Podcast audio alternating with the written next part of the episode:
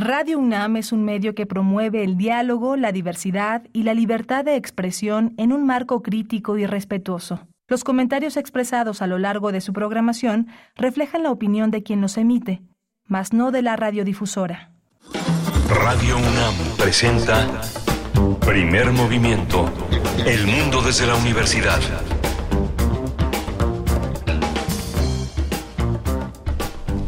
Muy buenos días, hoy es viernes, viernes 5 de mayo del 2023. Bienvenidos, bienvenidas. Aquí inicia primer movimiento de 7 a 10 de la mañana. Estaremos con, con ustedes en vivo, en vivo. Estamos en cabina de Radio UNAM en Adolfo Prieto 133, Colonia del Valle, y llegamos a ustedes a través del 96.1 en la FM y también el 860 de amplitud modulada en www.radio.unam.mx para todo el mundo. Y bueno, en esta mañana, donde se encuentra Rodrigo Aguilar en la producción ejecutiva, Antonio Quijano, que, el, jefe de noticias, perdón, aquí presente también en la cabina de FM, Jesús Silva a cargo de la consola, Socorro Montes también en, amplitud modulada y Miguel Ángel Quemain en la conducción detrás del micrófono, pues ya es viernes, Miguel Ángel, viernes 5 de mayo además. Viernes 5 de mayo, parece el día festivo, pero todavía la universidad tiene, tiene clases, todavía hay una gran actividad eh, académica todo el día de hoy. Tenemos una, un menú muy interesante. Eh, el Festival de Títeres Lucio Espíndola. Lucio Espíndola fue uno de los grandes titiriteros latinoamericanos y eh, su ausencia reúne una serie de presencias que de otra manera no, no, estarían entre nosotros de una manera tan poderosa como en este Festival de Títeres. Vamos a hablar con una titiritera mayor, Lourdes Pérez Gay, directora, de, ah, directora titiritera y actriz y productora. Tendremos también el radioteatro esta mañana, hoy viernes, y vamos a tener la propuesta de Chekhov sobre el daño que causa el tabaco. Es el título de este radioteatro que esperamos disfruten hacia el final de esta hora. Vamos a tener también la, la 34 edición de la Feria Nacional del Libro de León, Guanajuato, que ya inicia. Eh, vamos a hablar con Leopoldo Navarro, un autor, un autor del interior del país, un hombre que ha hecho un, un trabajo local eh, de, de, una manera ejemplar. ha eh, fundado Tlacuilo, está al frente de ese sello editorial independiente y es un, es un, este, un periodista, viene del, del periodismo, viene de la literatura, un gran editor, ha publicado varios títulos y ahora dirige este, desde 2012 el portal informativo es lo cotidiano, es un hombre de enorme respeto en esta región del país y ahora está entre nosotros, es el hombre homenajeado en la feria, en la Feria Nacional del Libro de León, Guanajuato. Tendremos también una recomendación literaria muy interesante del escritor eh, mexicano Miguel Tapia, que, que estará con nosotros. Él estudió ingeniería en la Universidad Autónoma de Sinaloa y al mudarse a Ciudad de México ejerció como músico y como periodista. Es autor de libros de cuentos como Los Caimanes y Señor de Señores, así como las novelas Los Ríos Errantes, Tumbas de Agua, que fue ganadora del primer premio de novela Ciudad Estepona en el año 2020. Eh, fue también presentada en, Francia, en París. Y bueno, ahora nos trae eh, del famoso y nunca igualado corrido de Kikón Uriarte. Es una novela que ya verán, si ustedes se quedan, de verdad la van a disfrutar mucho. Está publicada por editorial Era en la eh, colección de novela y bueno, pues eh, es un, un, traspase, un, un, traslape de El Quijote, del Quijote, pero con en la contemporaneidad y, y bueno, en la contemporaneidad mexicana y particularmente pues del norte del país, de, de Sinaloa también. Eh, bueno, pues ya, ya lo verán, está muy interesante y muy entretenida esta novela. Vamos a tener también la poesía necesaria. Alrededor de las 9 de la mañana tendré el privilegio de ofrecerles una, una, probadita de poesía. así es, en la mesa del día, Quijote y Panza es la versión de Lucero Trejo que estaremos eh, comentando con Mauricio Pimentel para la mesa del día, director y productor de esta obra que no se pueden perder. Y bueno, les daremos todos los detalles. Una, una eh, obra que se presenta en el Teatro El Milagro hasta el 28 de mayo, sábados y domingos a las 13 horas. Es para público mm, general y para mm, pues menores, mayores, perdón, de 5 años. De 5 años en adelante lo puede disfrutar toda la familia esta propuesta escénica de Lucero Trejo. Y vamos a tener, se cumplen 10 años de la colección infantil trilingüe de la editorial Resistencia, un esfuerzo que a lo largo de una década y un poco más, sabemos, Josefina Larragoiti, maestra en artes y diseño, con especialidad en diseño editorial, académica, editora, ha hecho con un enorme esfuerzo. En 1998 fundó Resistencia, donde, que de donde es directora, y esta colección infantil trilingüe es una de las colecciones más importantes del país en este, en este territorio. Vamos a hablar con ella al final del programa pues ahí los contenidos para hoy viernes 5 de mayo. Ustedes ponen la música, ya algunos muy tempranito nos enviaron algunas peticiones.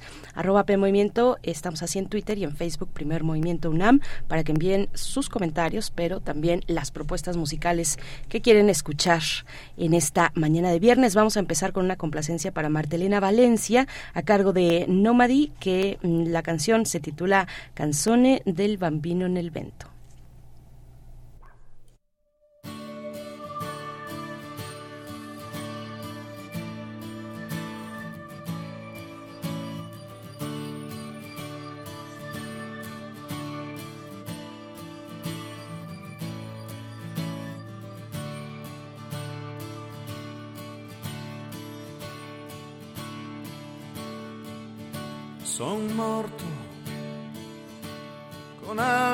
Altri cento,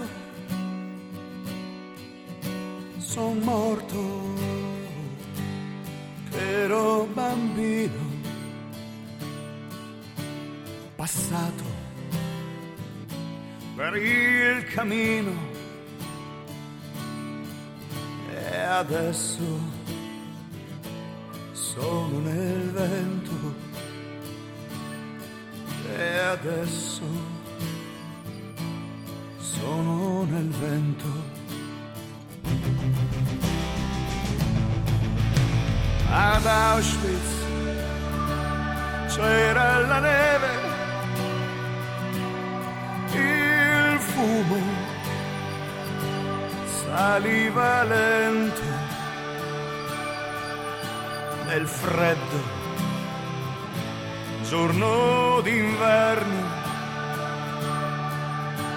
adesso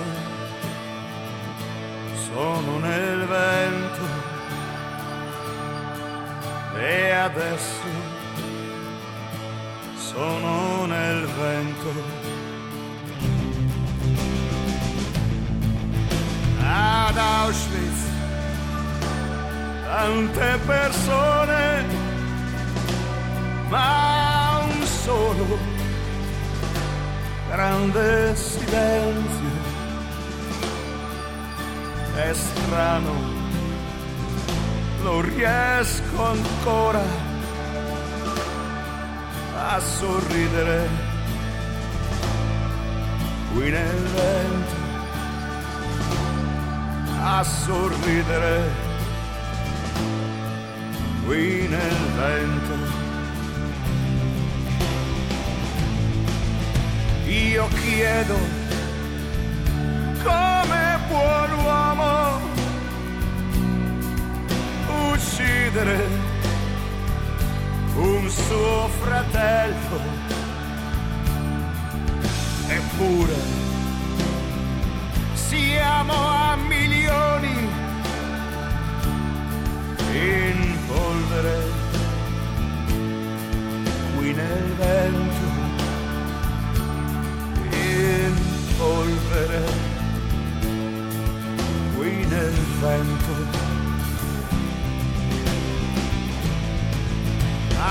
Ancora suona il cannone. Ancora non è contenta di sangue la bestia umana e ancora ci porta il vento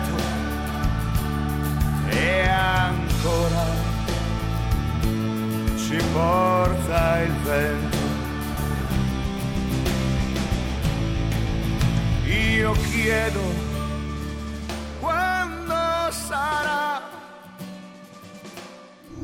Primer movimiento.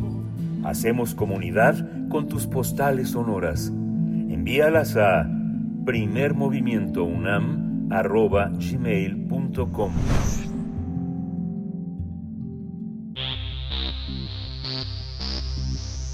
De festivales, ferias y más. Recomendaciones culturales.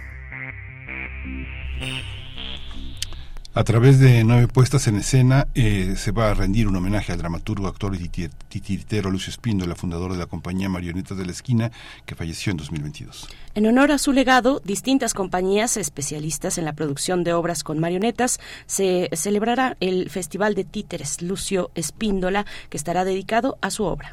Este, este evento se va a llevar a cabo en la Titería de Coyoacán, donde se van a reunir compañías de titiriteros nacionales e internacionales. Algunas de estas funciones también se van a realizar en teatros de Limbal, así como en escenarios capitalinos. Recordemos que Lucio Espíndola fue un dramaturgo que nació en Argentina y que ante todo reconocía la inteligencia de las niñas y los niños a quienes les dedicó su vida durante 50 años. Lucio Espíndola destacó en su trabajo como dramaturgo, titiritero y maestro constructor de títeres. Vamos a conversar sobre este festival Lucio Espíndola que reúne a compañías de a las compañías más representativas de titiriteros nacionales e internacionales. Y hoy está con nosotros en la línea Lourdes Pérez Gay, directora, titiritera, actriz y productora de Marionetas de la Esquina. Lourdes, bienvenida, buenos días. Muchas gracias, muy buenos días a los dos.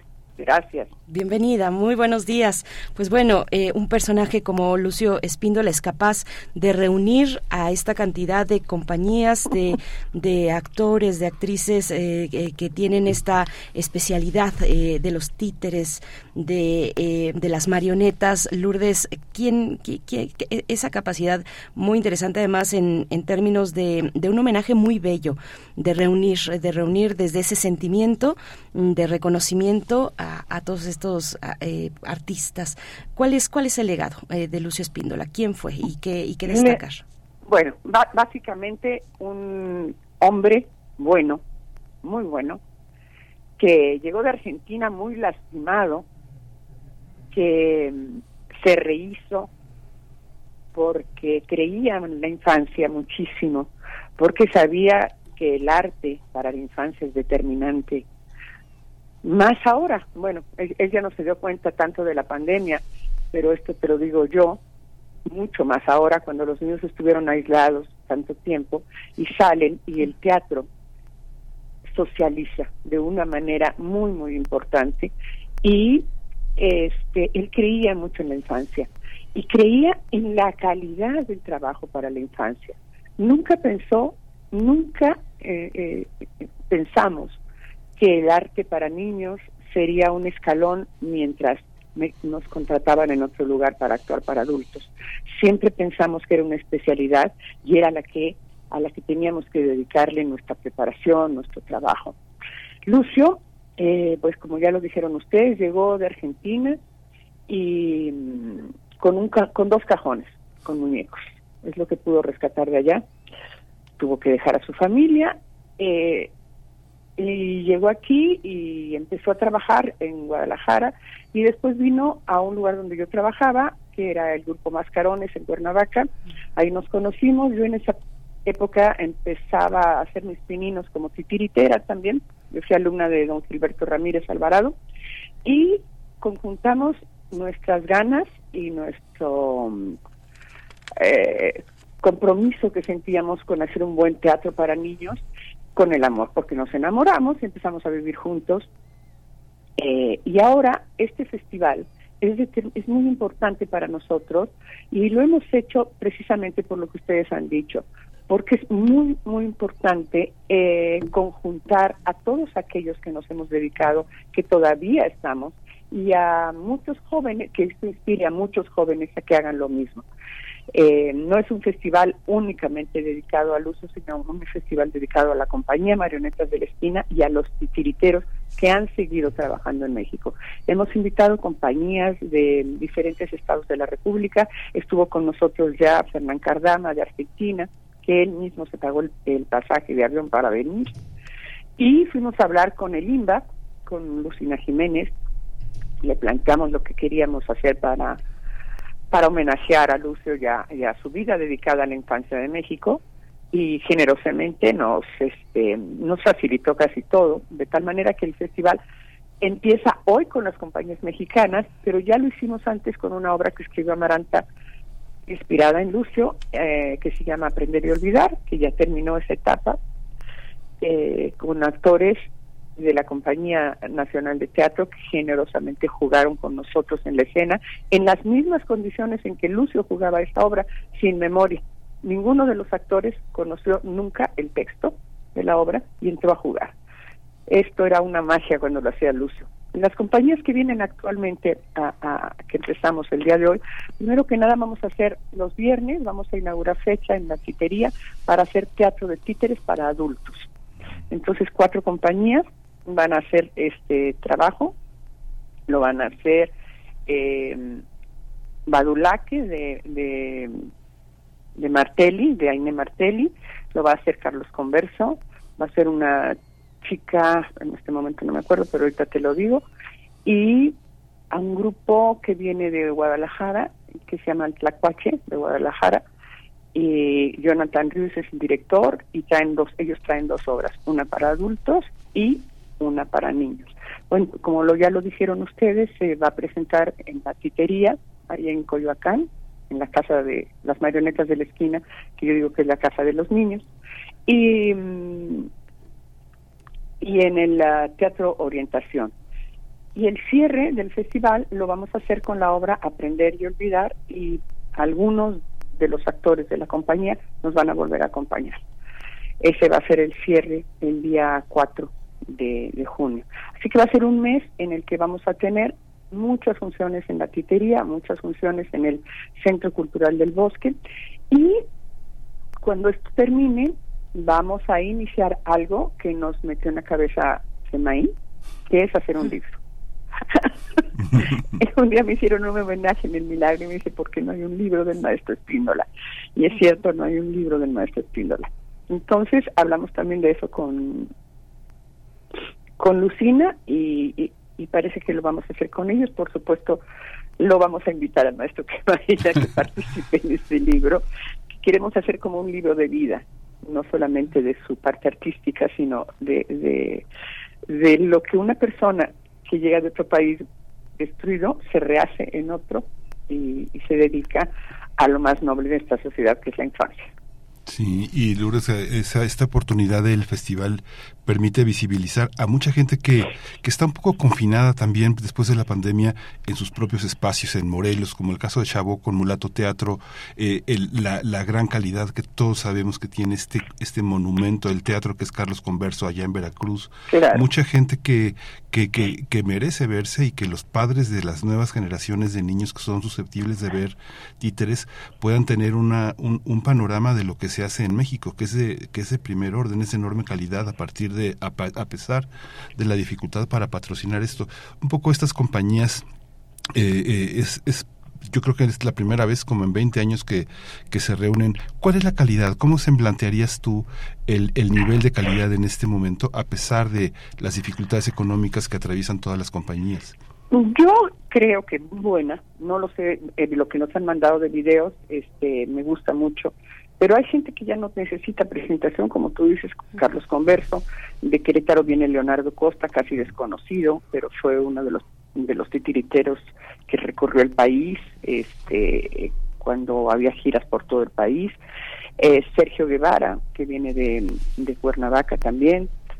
Eh, por supuesto, como ya dijiste, Mulato Teatro, la Cuache, la Troupe, con un espectáculo que creo que fue el último que dirigió Mauro Mendoza, eh, Badulaque de Aime Martel, eh, y quiero decir que nuestra generación, la generación de Lucio y mía, éramos mucho más gregarios. Eh, teníamos reuniones, teníamos festivales, discutíamos de asociaciones. a mí no se me quitó tanto porque de todas maneras en el anti, en la pandemia tuve la posibilidad de seguir con esta forma de relacionarte con tus colegas como amigos, sino como competencia.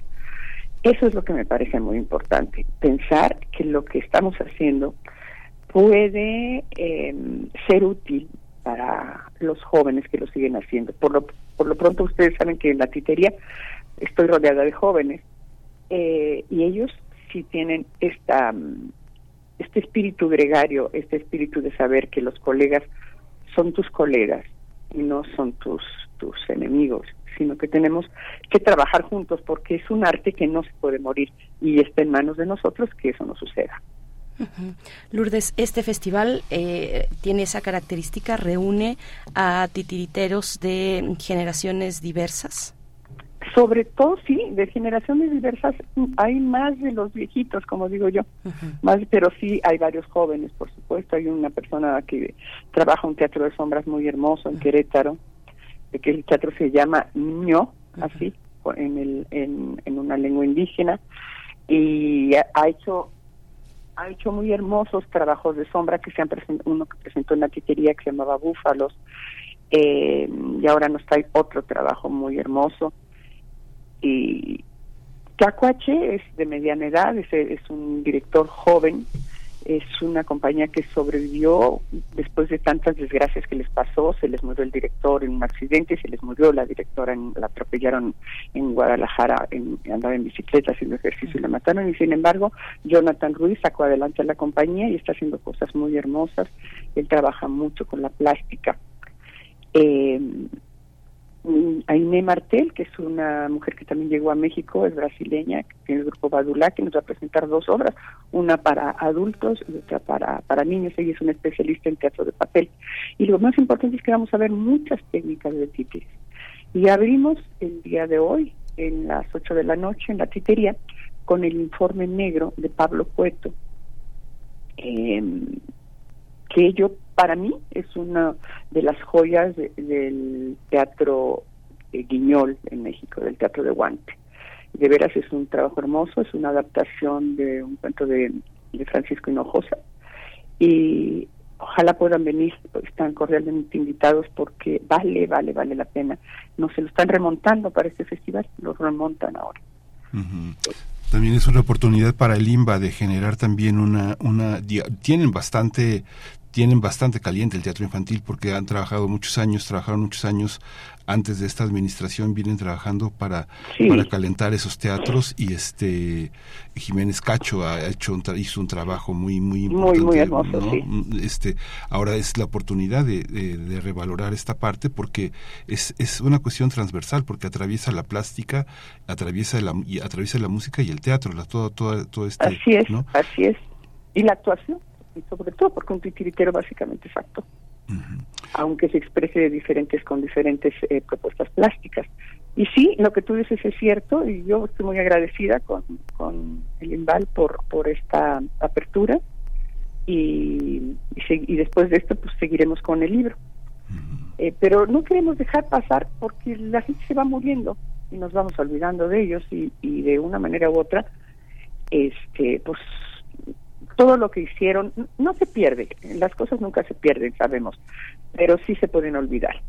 Entonces, recordar a las personas que nos ayudaron, que estuvieron con nosotros y que fueron capaces de entregar toda su inteligencia, su generosidad, su talento a, hacer trabajos con calidad para infancias. Y eso que dices es cierto a la a Limba. Eh, yo creo que esto puede dar pie para que puedan estar presentándose compañías de títeres allí también. O sea, fuentes de trabajo de las cuales nos quedamos totalmente perdidos los, eh, los creadores de, artes escénicas. Hemos tenido nosotros con la ANTI, que somos una compañía, somos una organización de teatros independientes, nos salvó tener un espacio, pero también nos ahoga, porque sabemos, eh, porque sostener un espacio es dificilísimo. Entonces también nos ayuda a promover más público esto.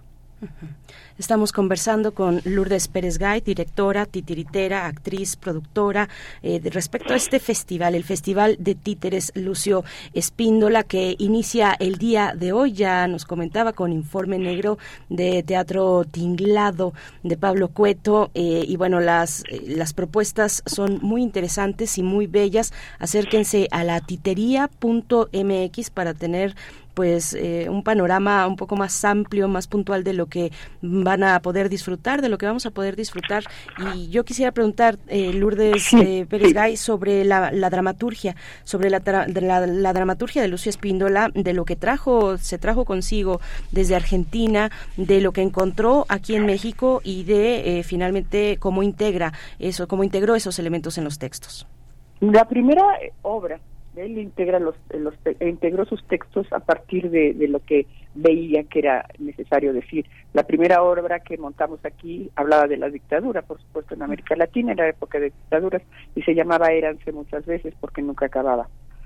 Eh, después y, lográbamos explicar de una manera muy suave al público y a los niños que hay gentes que quieren dominar y que no hay que dejarse es así, así era como lo planteábamos y se lograba en esa época, se lograba mucha la participación del público y activa, porque bueno, el público siempre participa, pero de una manera activa con los niños, que en esa época se utilizaba. Después em, desarrolla otra obra que nunca ha muerto, que se llama El Circo, que es un clásico. Es un clásico en el que eh, se hace una muestra pues de de los errores que cometen todos los creadores y el público no se da cuenta, nosotros los hacemos evidentes, pero ahí lo que se muestra son unos títeres maravillosos, realmente maravillosos, con una calidad de construcción muy hermosa. Y después empieza a crear cosas un poco más, este, más del alma, como eh, La visita inesperada, que es, eh, es la historia de un viejo que egoísta que llega una visita y lo transforma. Y y otras varias, no me acuerdo en este momento, pero tuvo como escribió como 14 obras y después llegó el relevo a la compañía, que fue Amaranta Lega. Llegó y, cuando cuando presentamos la primera obra de Amaranta, Lucio dijo, yo ya no voy a escribir. Esto es lo que hay que empezar a presentar. Y tenía esa generosidad maravillosa, Lucio, de saber cuándo tenía que decir, ahora le toca a otro.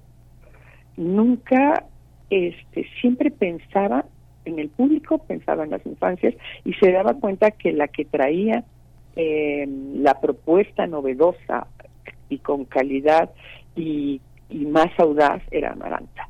Y entonces, pues Amaranta fue la que suplió esa otra parte. Y mm, después me cedió la dirección, la empecé a hacer yo, ya porque un día dirigí y dijo, es que ¿cómo voy a dirigir después de que tú dirigiste historias en colores? Me dice, y lograste hacer esto maravilloso. Entonces dije, pues sí, pero apoyada por todos, pues apoyada, pero ahora usa tu ese espacio. Así era.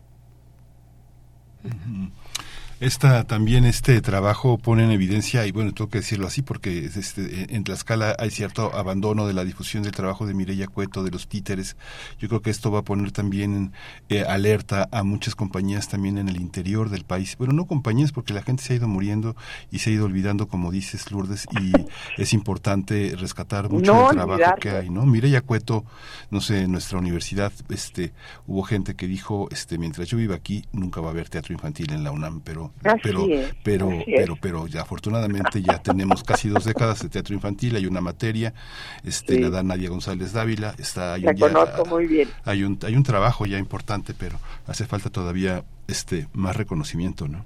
Yo creo que sí, y, y, qué puedo decir, las cosas empiezas a hacer teatro y luego pasa el tiempo y, y sobre todo muchos jóvenes abrazan el arte del títere eh, no como especialidad, y como yo decía, sino mientras me vuelvo famoso. Ahora, mientras entro una serie, mientras entro una película, eh, como como una forma de, de sostenerte económicamente, porque a veces eh, la gente cree que es más fácil hacer teatro para niños y es muchísimo más difícil. Yo digo que el público infantil es tan sincero que si no les gusta la obra se ponen a correr en el teatro y perdiste su atención y se perdió. O sea que la responsabilidad eh, de hacer un buen teatro para infancias no es pensar únicamente en que los hagas bailar, en que los hagas reír, también los tienes que hacer pensar y sentir empatía por lo que está pasando en el escenario. Esa fue el primer reto de, con Mía, por ejemplo, la obra de Amaranta, que la gente cuando la vio hace 14 años dijo, esto no es para niños. Y mucha gente se salió enojada, muy enojada de la obra. Y al paso del tiempo nos damos cuenta, desgraciadamente, que hoy está más actualizada que nunca por la violencia contra las mujeres, ¿no? Este, pero yo creo que, es importantísimo reconocer el trabajo que, que hizo Mirella, por supuesto, pero nadie lo hace de una manera u otra cuando el teatro La Tipería todavía no teníamos edificios, sino que teníamos la carpa, se presentaron sus compañías, las, los grupos que salían de su clase varias veces con nosotros. No sé si siguieron siendo titiriteros, a eso me refiero. Este, no sé si abrazaron el oficio de titiritero para seguir haciéndolo. A eso, a, a, esa especialización me refiero. Y la desgracia es que en este país no hay una escuela de títeres.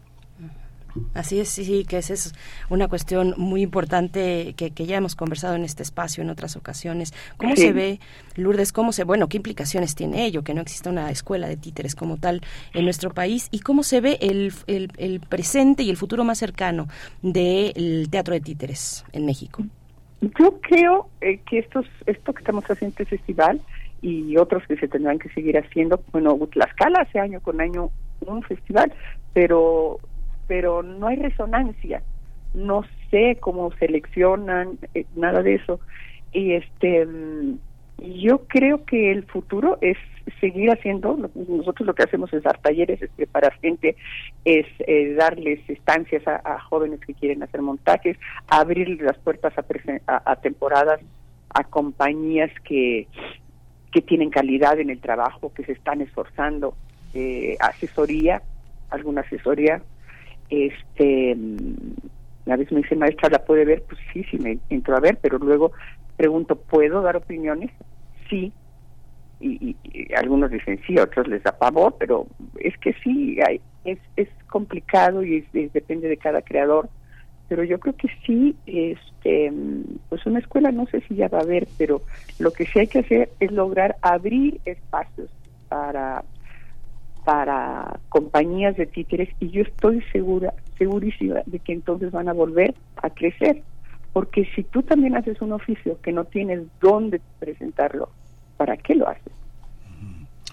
Pues Lourdes Pérez Gay, muchísimas gracias por haber estado con nosotros. Es, hoy empieza en la noche, a las 8 de la noche, con Informe, con Negro, Informe Negro, de Francisco sí. Hinojosa, una, ya también un clásico de, de la literatura infantil y juvenil. Así, Así que bueno, hay que seguir este festival y bueno, claro. pues vamos a estar muy al tanto. Muchas, Muchas gracias, Lourdes. Gracias, no saben cómo les agradezco. Vamos a presentar dos. La primera, El Circo ah, de Lucio también, además de Aprender y Olvidar, y otra muy linda, La Visita Inesperada. Vengan, por favor, vean la programación y gracias, no saben cómo les agradezco. Muchas gracias a ti, Lourdes. Gracias a ti, muchas gracias. Hasta pronto, Lourdes Pérez Gay. Latitería.mx, ahí pueden puedes observar, saber cuáles son eh, todas las propuestas, hacer su agenda y lanzarse a la titería. Nosotros vamos a hacer una pausa musical, son las 7 con 36 minutos. Nos pide Elizabeth Cruz Madrid para, mm, para su hija, que hoy cumple 11 años. Renata, esto es para ti y se trata de, a cargo de Luis Atac, es eh, Gemene Suven.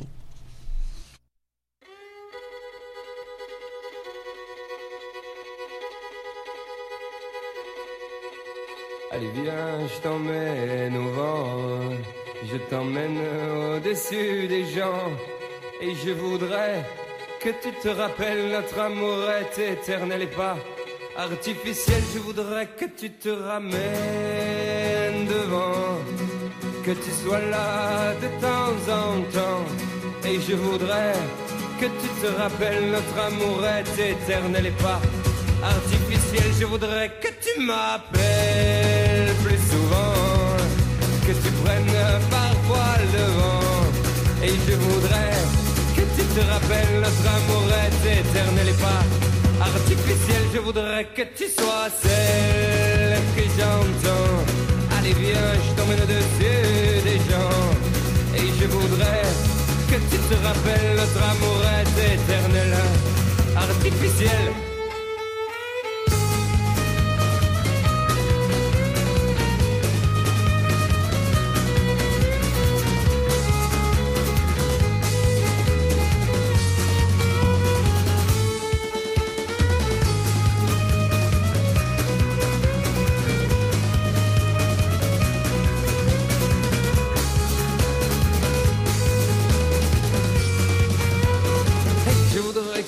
Te ramènes devant, que tu sois là de temps en temps.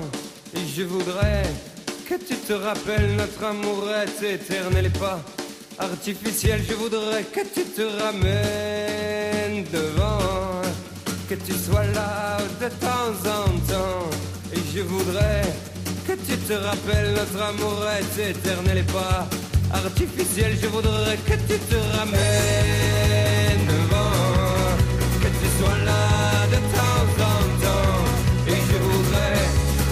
se rappelle notre amourette éternelle et pas artificielle que voudrait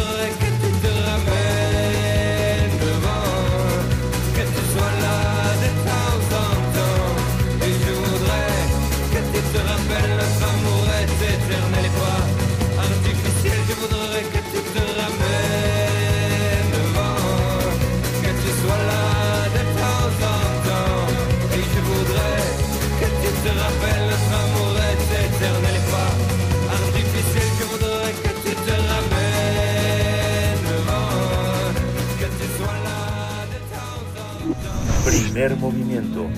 Hacemos comunidad con tus postales sonoras. Envíalas a primermovimientounam.gmail.com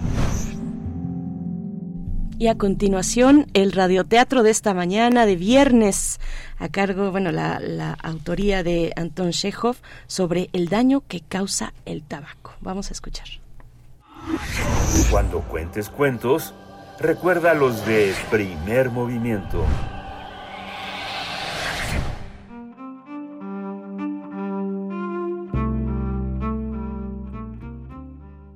Sobre el daño que causa el tabaco. Antón Chekhov. Monólogo en un acto. Personaje. Iván Ivanovich Fisgonidorov. La escena representa un estrado en un club provincial.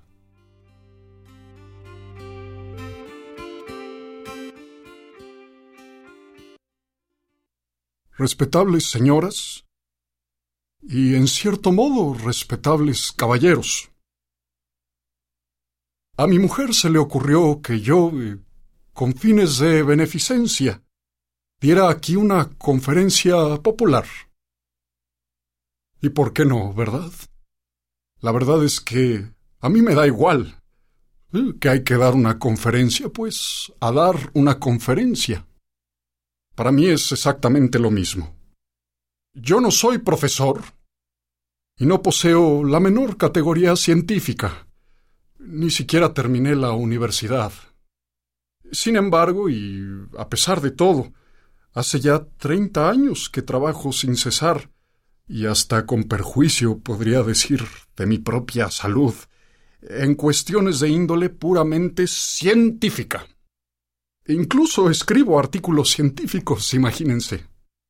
Es decir, no propiamente científicos, sino, valga la expresión, como si fueran científicos. Justamente, y dicho sea de paso, hace unos días escribí un artículo larguísimo, al que yo mismo denominé sobre el daño producido por ciertos insectos. A mis hijas les gustó mucho, en especial la parte dedicada a las chinches. Pero yo lo leí y lo rompí.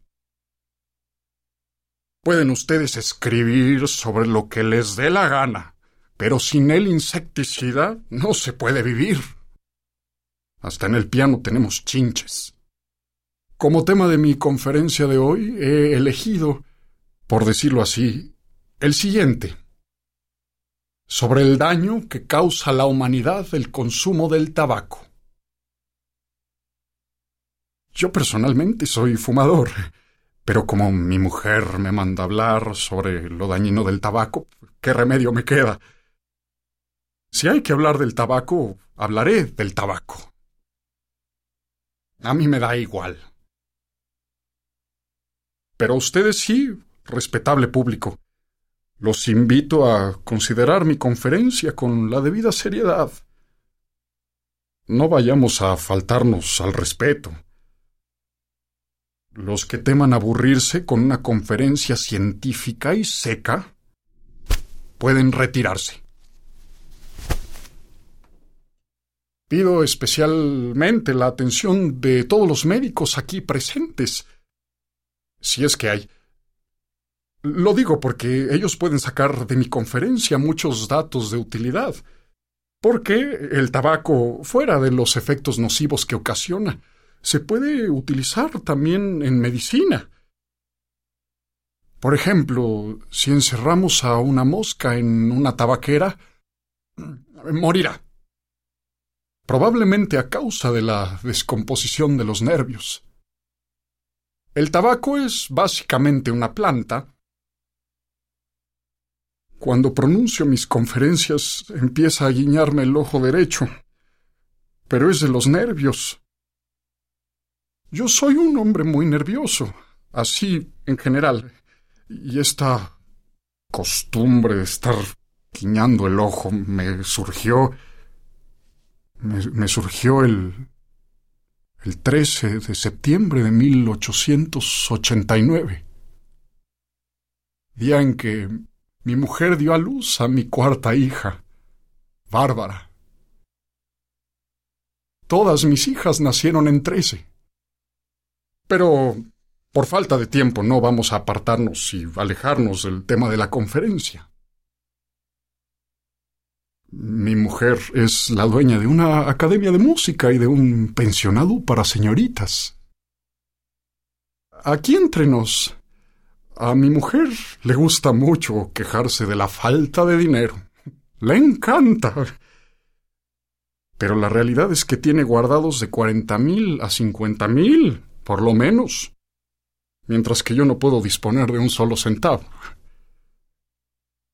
En fin, ¿qué se le va a hacer? Y en la pensión el encargado de hacer todas las tareas domésticas soy yo. Eh, sí, soy yo. Esto es, em, voy de compras, vigilo a las sirvientas, anoto los gastos, forro los cuadernos, mato las chinches, Saco a pasear al perrito de mi mujer. Caso ratones. La otra noche tuve a mi cargo la tarea de entregar a la cocinera la harina y la manteca porque pensaba hacer panques. Fíjense, cuando los panques ya estaban afuera, ya estaban afuera del horno. Entró a la cocina mi mujer para decir que tres de las alumnas no se podían comer los panques que porque tenían las amígdalas inflamadas. Sobraron entonces varios panqués. A ver qué se va a hacer con ellos.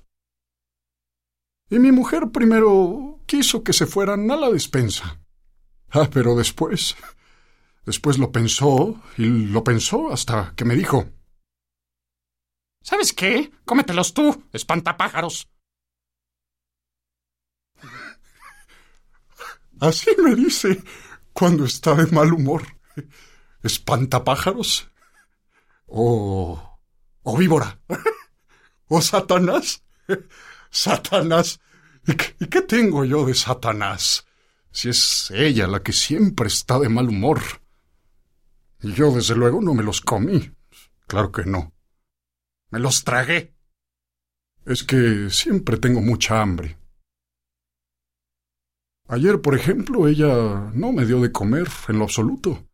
No, no, me dijo, a ti espantapájaros. Ni vale la pena alimentarte. Pero bueno. Creo que ya hemos platicado demasiado y nos hemos alejado un poquito del tema de la conferencia. Prosigamos. Aunque en realidad, así como los veo, creo que seguramente les gustaría mucho más escuchar una sinfonía o un aria un aria. Yo me sabía una.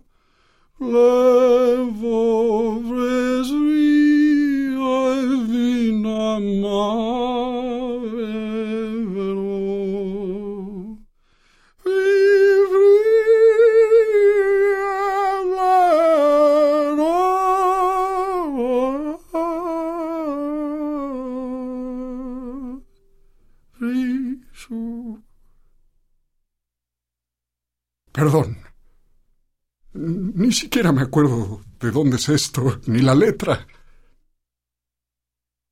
Por cierto, olvidé decirles que en la Academia de Música de mi mujer, además de hacer las labores domésticas, también tengo a mi cargo dar las clases de matemáticas, física, química, geografía, historia, solfeo y literatura.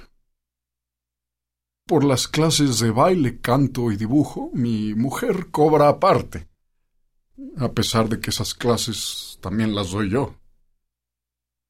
Nuestra escuela se encuentra en el callejón de Piatisobachi, Los Cinco Perros, en el número 13. A veces he pensado que es posible que mi vida resulte tan desventurada porque vivimos en el número 13. Todas mis hijas nacieron en trece, les digo, todas. Y mi casa tiene trece ventanas. En fin, ¿qué se le va a hacer? Pero en fin, si alguien desea más detalles, puede dirigirse directamente a mi mujer.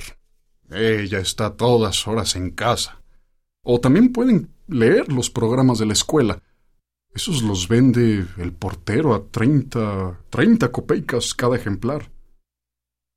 De hecho, yo, yo si gustan, yo puedo repartirles estos. Aquí los traigo. Sí, de verdad.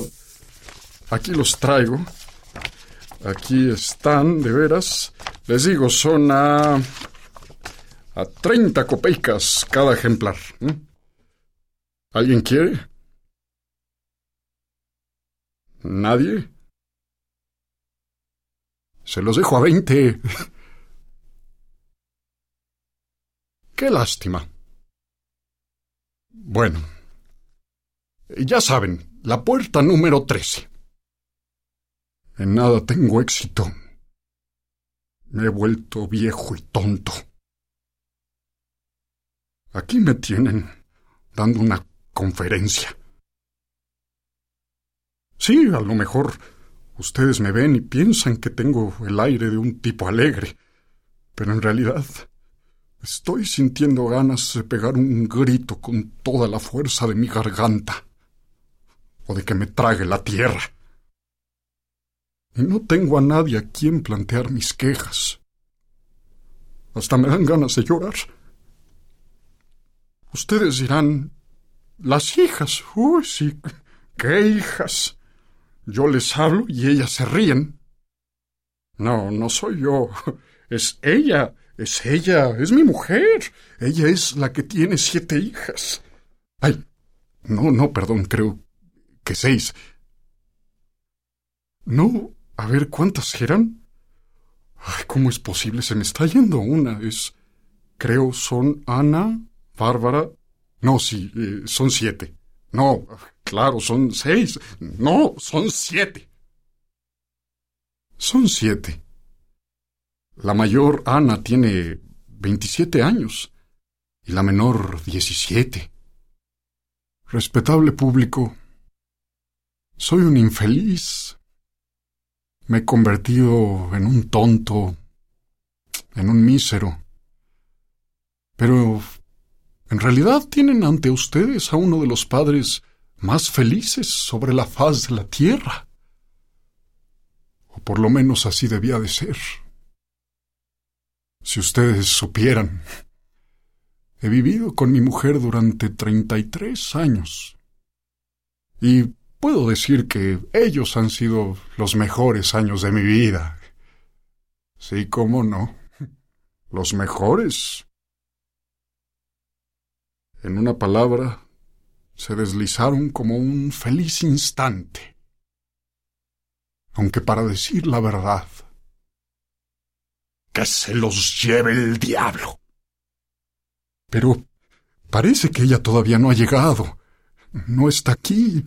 Puedo seguir hablando y puedo decir lo que yo quiero. Tengo un miedo horrible. Tengo miedo siempre que ella me mira. Yo digo, si mis hijas no se han casado en tanto tiempo es porque son muy tontas y tímidas, y porque además ningún hombre tiene ocasión de conocerlas.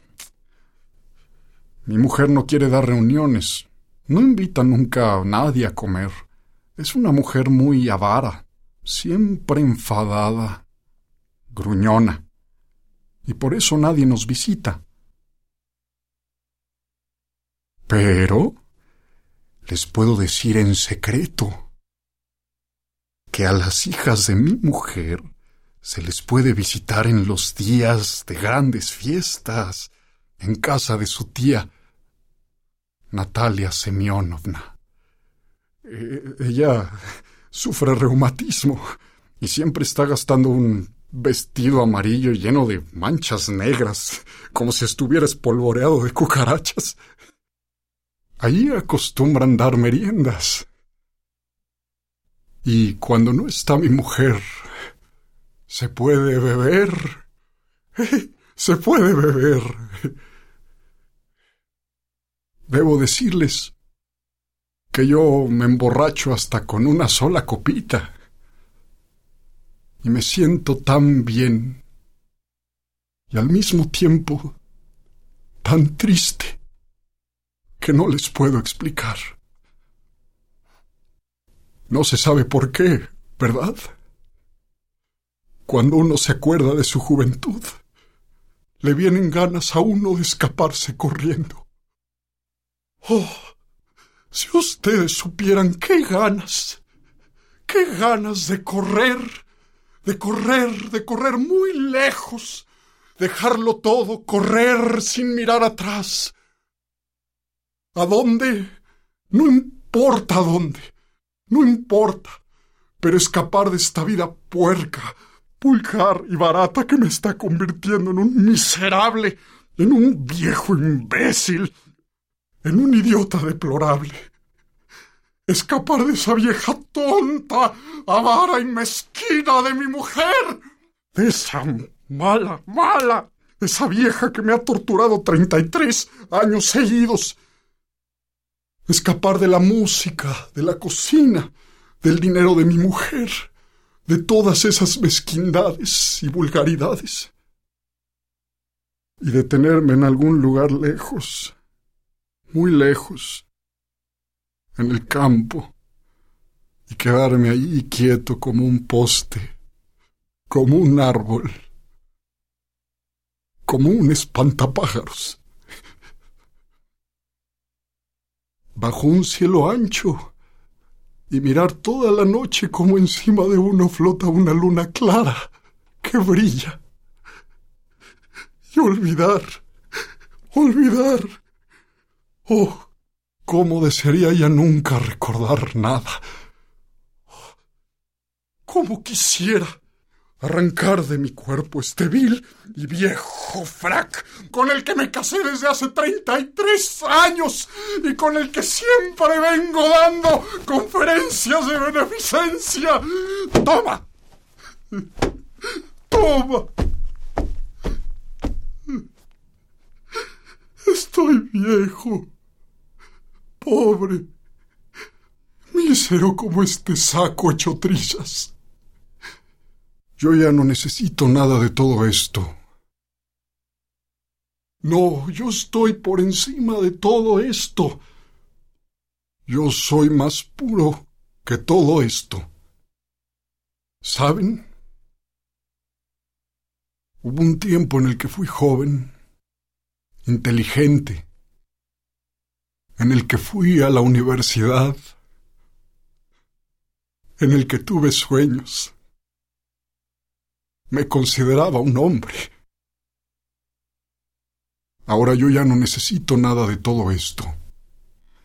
No, no, nada excepto paz. Paz. Paz. Pero si está mi mujer entre bastidores. Ha venido y me está esperando. Ya se terminó el tiempo. Les ruego, si ella les pregunta algo, digan que ha sido pronunciada la conferencia, que el fantoche espantapájaros, o sea yo, se ha portado con dignidad. Ya está mirando para acá. Partiendo del hecho de que el tabaco contiene en sí un veneno terrible del que acabo de hablarles, en ningún caso les aconsejo que fumen. Y yo me permito abrigar la esperanza de que esta conferencia sobre el daño que causa el tabaco surta provechosos efectos para ustedes. Nada más. Dixiet animam levavi. Dije y descargué mi alma.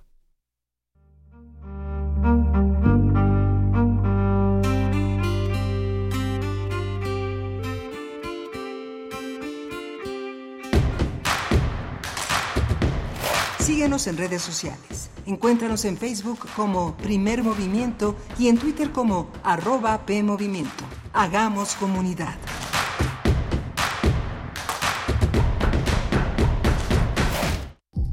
...96.1 de frecuencia modulada...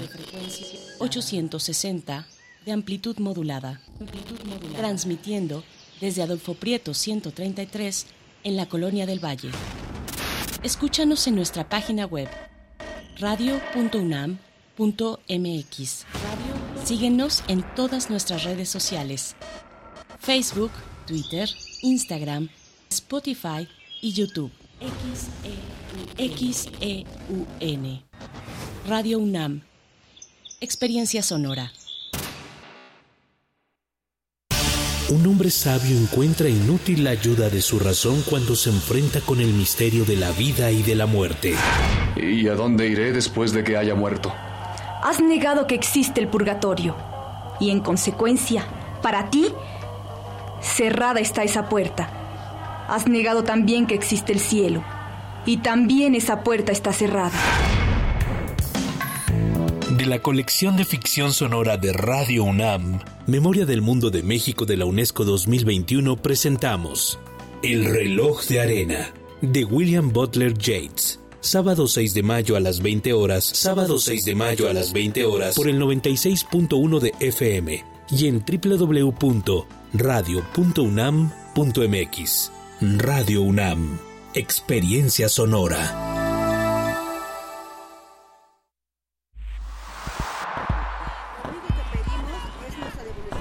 Un mundo raro. Posverdad, post pandemia y post patriarcado. Una producción de Radio UNAM y la Unidad de Investigaciones Periodísticas de Cultura UNAM. Lunes, 12 del día. 96.1 FM. Experiencia sonora. La violencia política contra las mujeres en razón de género es un delito. No solo nos niega el derecho a votar, a postularnos por un cargo o a ejercerlo. Nos quita la voz y limita nuestra participación en la toma de decisiones. Por eso, el INE y la FICEL investigan a quienes ejercen este tipo de violencia y protegen los derechos políticos y electorales de las mujeres. Si necesitas denunciar violencia política contra las mujeres en razón de género, ingresa a fedenet.org.mx. Mi INE es valioso porque garantiza mis derechos y nos une.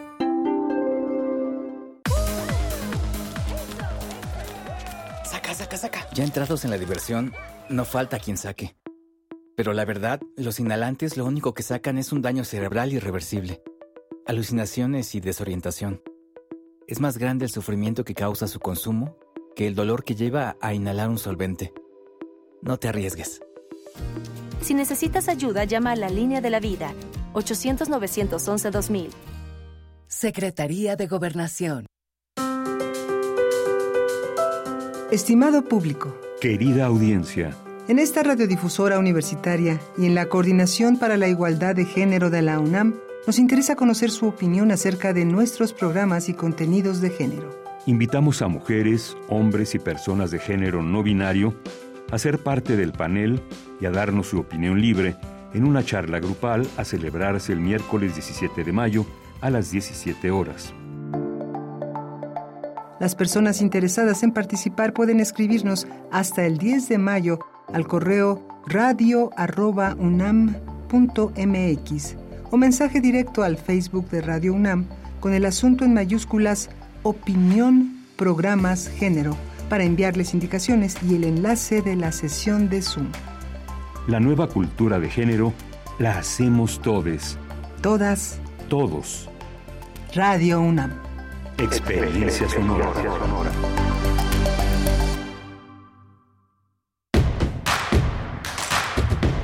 Encuentra la música de primer movimiento día a día en el Spotify de Radio UNAM y agréganos a tus favoritos.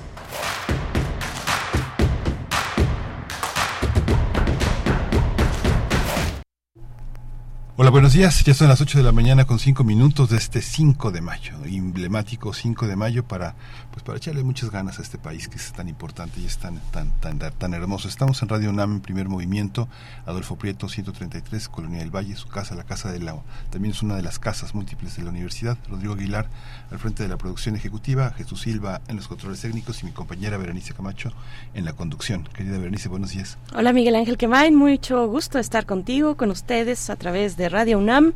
Bienvenidos, bienvenidas también la Radio Nicolaita. Estamos con ustedes en el 104.3 de la frecuencia modulada, sonando en Morelia. Un gusto, un gusto acompañarles en esta mañana de viernes 5, eh, viernes 5 de mayo. El presidente de la República está realizando su conferencia matutina desde Puebla, desde el estado de Puebla, precisamente en este aniversario de la batalla de Puebla. Y bueno, noticias interesantes que, están eh, pues circulando a esta hora de la mañana. la pues muy importante este anuncio, esta declaratoria de Tedros Adhanom, el director de la OMS, que ya decreta el fin de la emergencia sanitaria por COVID-19. Es la noticia de esta mañana, eh, el fin de la emergencia sanitaria y en lo, en lo que resta, bueno, con vigilancia por parte de cada uno de los países en lo que les toca, en lo propio.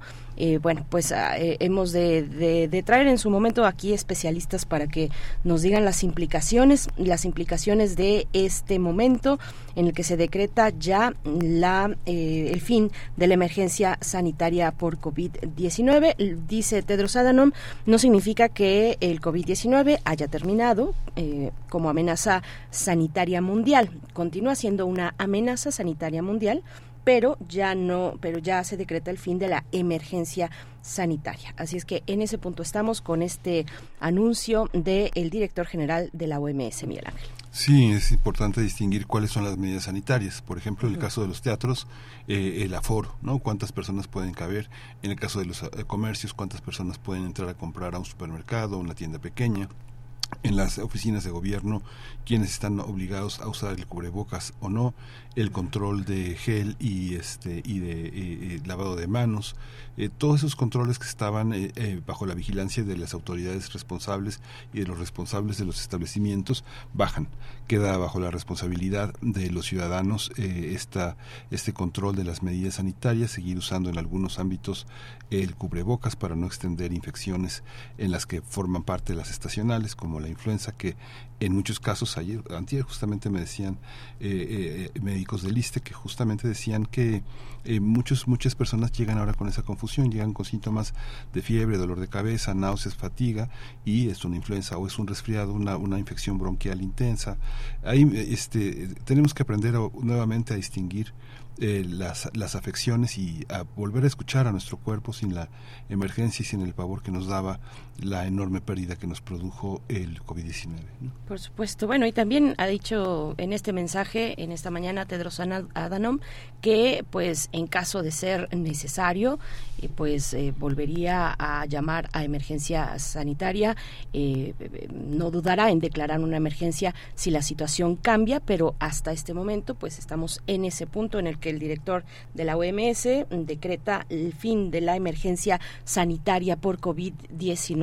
Bueno, pues sí, este día 5 de mayo del 2023 llegamos con esta noticia después de tres años a cuestas con la emergencia sanitaria. Pues bueno, vamos a tener en esta mañana, cambiando de temas, la edición número 34 de la Feria Nacional del Libro de León, Guanajuato. Eh, vamos a conversar al respecto con Leopoldo Navarro, quien se ha desempeñado como reportero, como corrector de estilo, como jefe de información y editor en empresas editoriales y medios de comunicación en Ciudad de México, eh, en el Estado de México y en Guanajuato.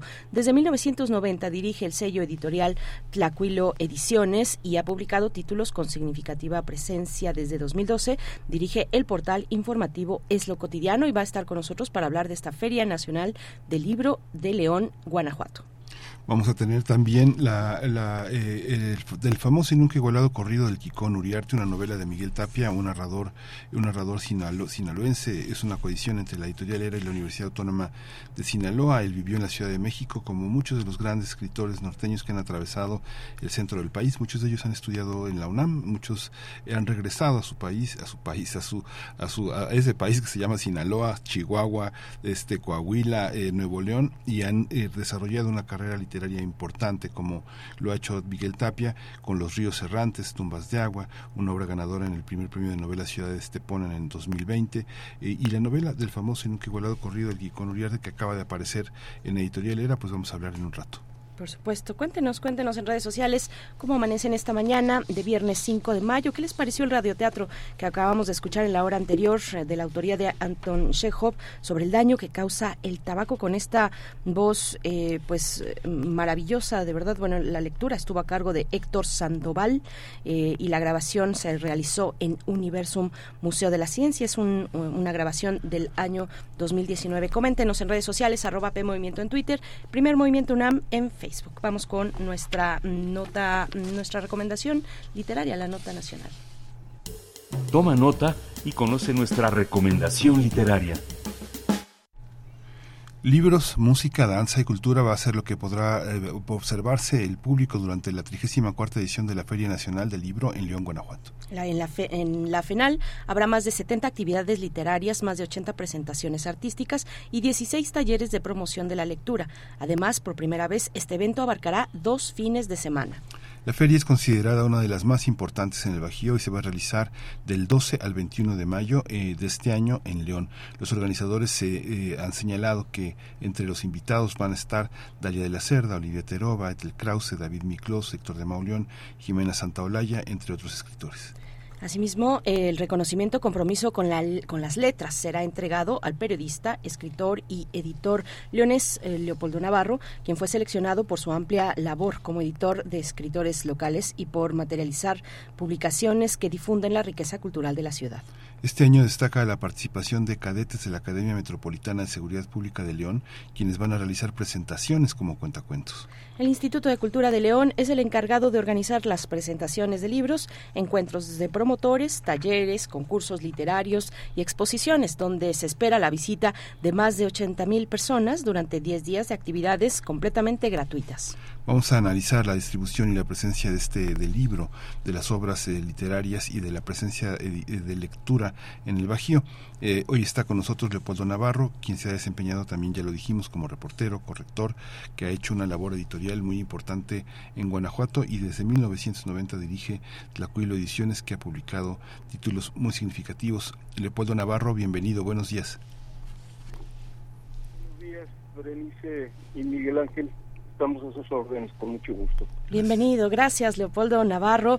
Pues eh, para hablar de esta feria, del peso que tiene esta feria, de la importancia para las letras, para la cultura, para la ciencia también en eh, una ciudad como León, en Guanajuato, que nos puedas comentar al respecto mm, en lo general de, de, la relevancia de, este, de esta edición de la Feria Nacional del Libro de León.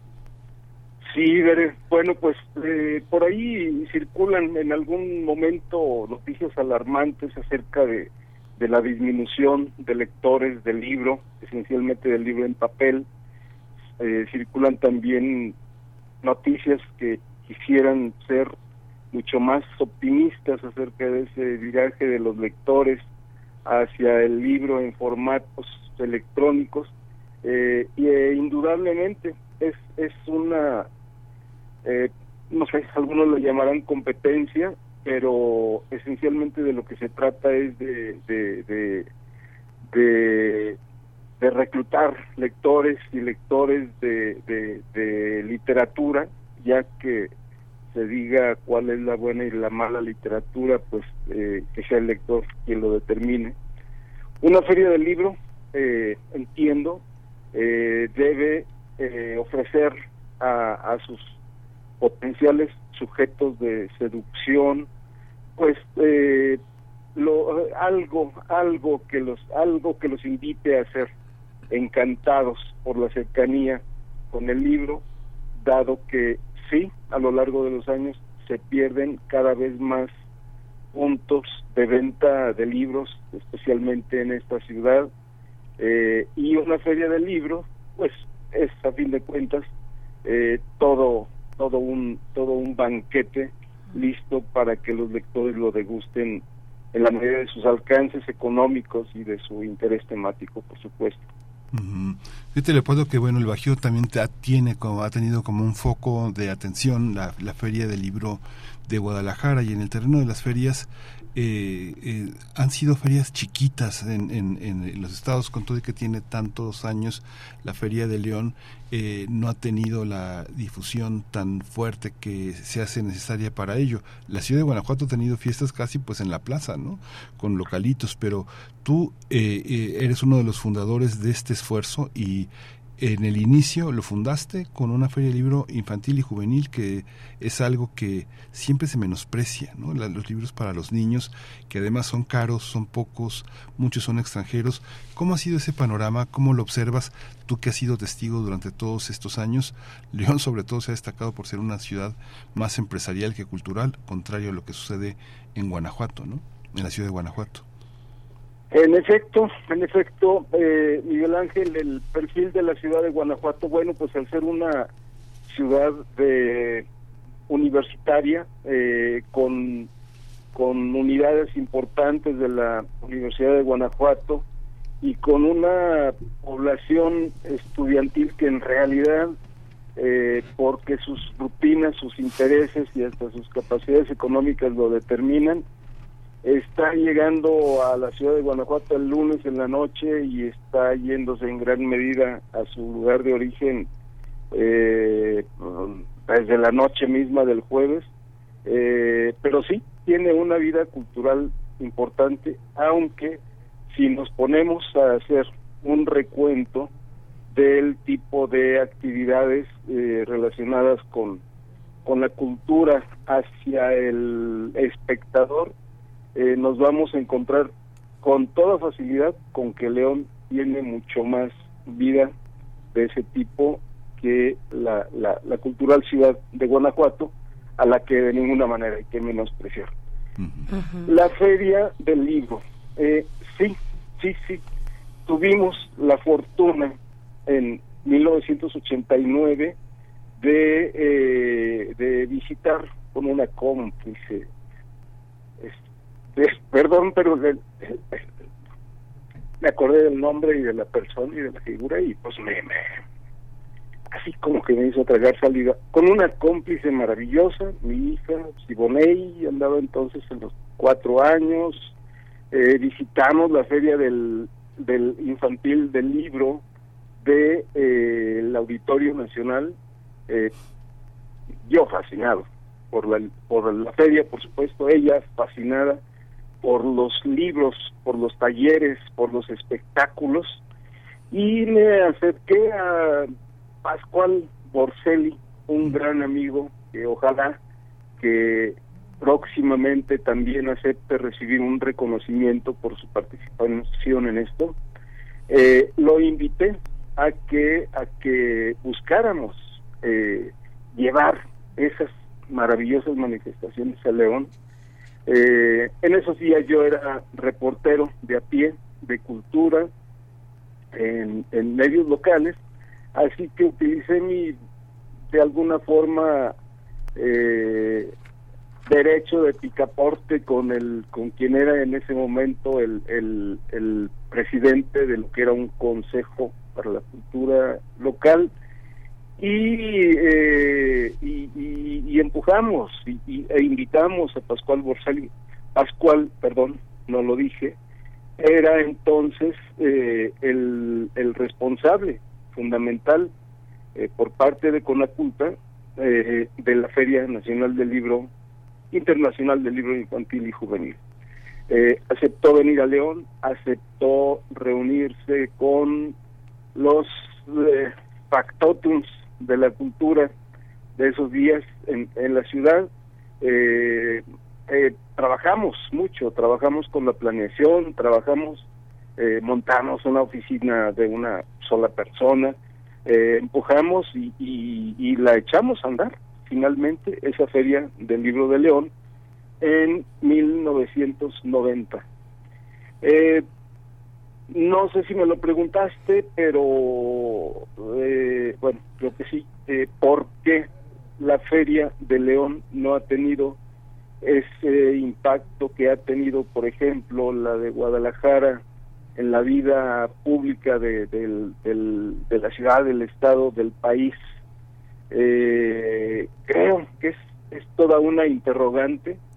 Vamos, yo tengo mis respuestas y me las guardo por un momento eh, pero es toda una interrogante para quienes eh, acaban de, tomar posesión del Instituto Cultural de León y también de la operación de la Feria del Libro. Lo que sí está claro es que necesitarán hacerse una revisión, un análisis, un diagnóstico de todo aquello que pudiera tener relación con inercias, con simulaciones, eh, con improvisaciones, eh, incluso con, con, con desesperantes faltas de presupuesto para finalmente fortalecer su infraestructura con, personal profesional. Y bueno, pues ahí está como todo un reto. Eh, ya te lo comentará el personal de la Feria del Libro, pero el año próximo es la edición 35 y creo, los veo muy optimistas en relación con que ya esta edición misma y la del año próximo eh, den una dimensión más fundacional, más mm, propositiva, más creativa eh, y que incida en el desarrollo eh, de, por lo menos, de, los oficios eh, relacionados con la edición, con el libro, y supongo que también que, que, llegue a, a, impactar en una población muchísimo mayor, pero bueno, ya la verdad, Miguel Ángel, creo que estoy metiéndome en terrenos que corresponden más bien a la institución para sus posicionamientos. ¿Cómo ves? Pues eh, lo vemos, lo vemos bien, Leopoldo. Yo me quería seguir por esa línea y al menos preguntarte qué tipo de alianzas, qué, qué tipo de alianzas sostienen, están presentes eh, en un evento como, en una feria como la FENAL eh, y cuáles sería propicio que estuvieran. Vamos a ponerlo de esa manera. Uf, mm, yo desde mi cerca formación como editor a partir de que por ahí en el año 90 dejé el, el diarismo eh, para inventarme como editor de, libros, aunque luego ya he recaído eh, en esto del diarismo recientemente, eh, mm, te, te, te, plantearía qué tipo de alianzas. Eh, pues, no sé, veo, veo básicamente dos o tres panoramas importantes por abordar, ¿no? Por ejemplo, eh, en, en, la, en la formación de lectores. Eh, León tiene por ahí un, mm, un reconocimiento nacional como eh, ciudad educadora. Sería maravilloso saber qué, qué está haciendo en esa línea y qué incidencia puede llegar a tener y aumentar en la formación de lectores, porque finalmente eh, la lectura, el gusto por la lectura se mama en casa. Eh, si en tu casa leen, si en tu casa tienen libros, si en tu casa eh, una parte del juego del, del día, de la mañana, de la tarde, está relacionado con una invitación a la lectura, es indudable que a partir de ahí tienes a un lector que va a defender ese placer a lo largo de su vida. Eso en cuanto a formación de lectores. Y bueno, por supuesto, la escuela también tiene todo un reto para para llevar lectores por placer a, sus alforjas. Eh, ahora, la, la, formación de, del oficio editor también eh, es una cuestión importantísima. Eh, te sangran los ojos ante cada edición que te encuentras que viene desde la muy buena voluntad de los de quienes se autoeditan o de quienes asumen que son editores, pero tú ves lo que te entregan y se te cae de las manos porque te invita a no leerlo.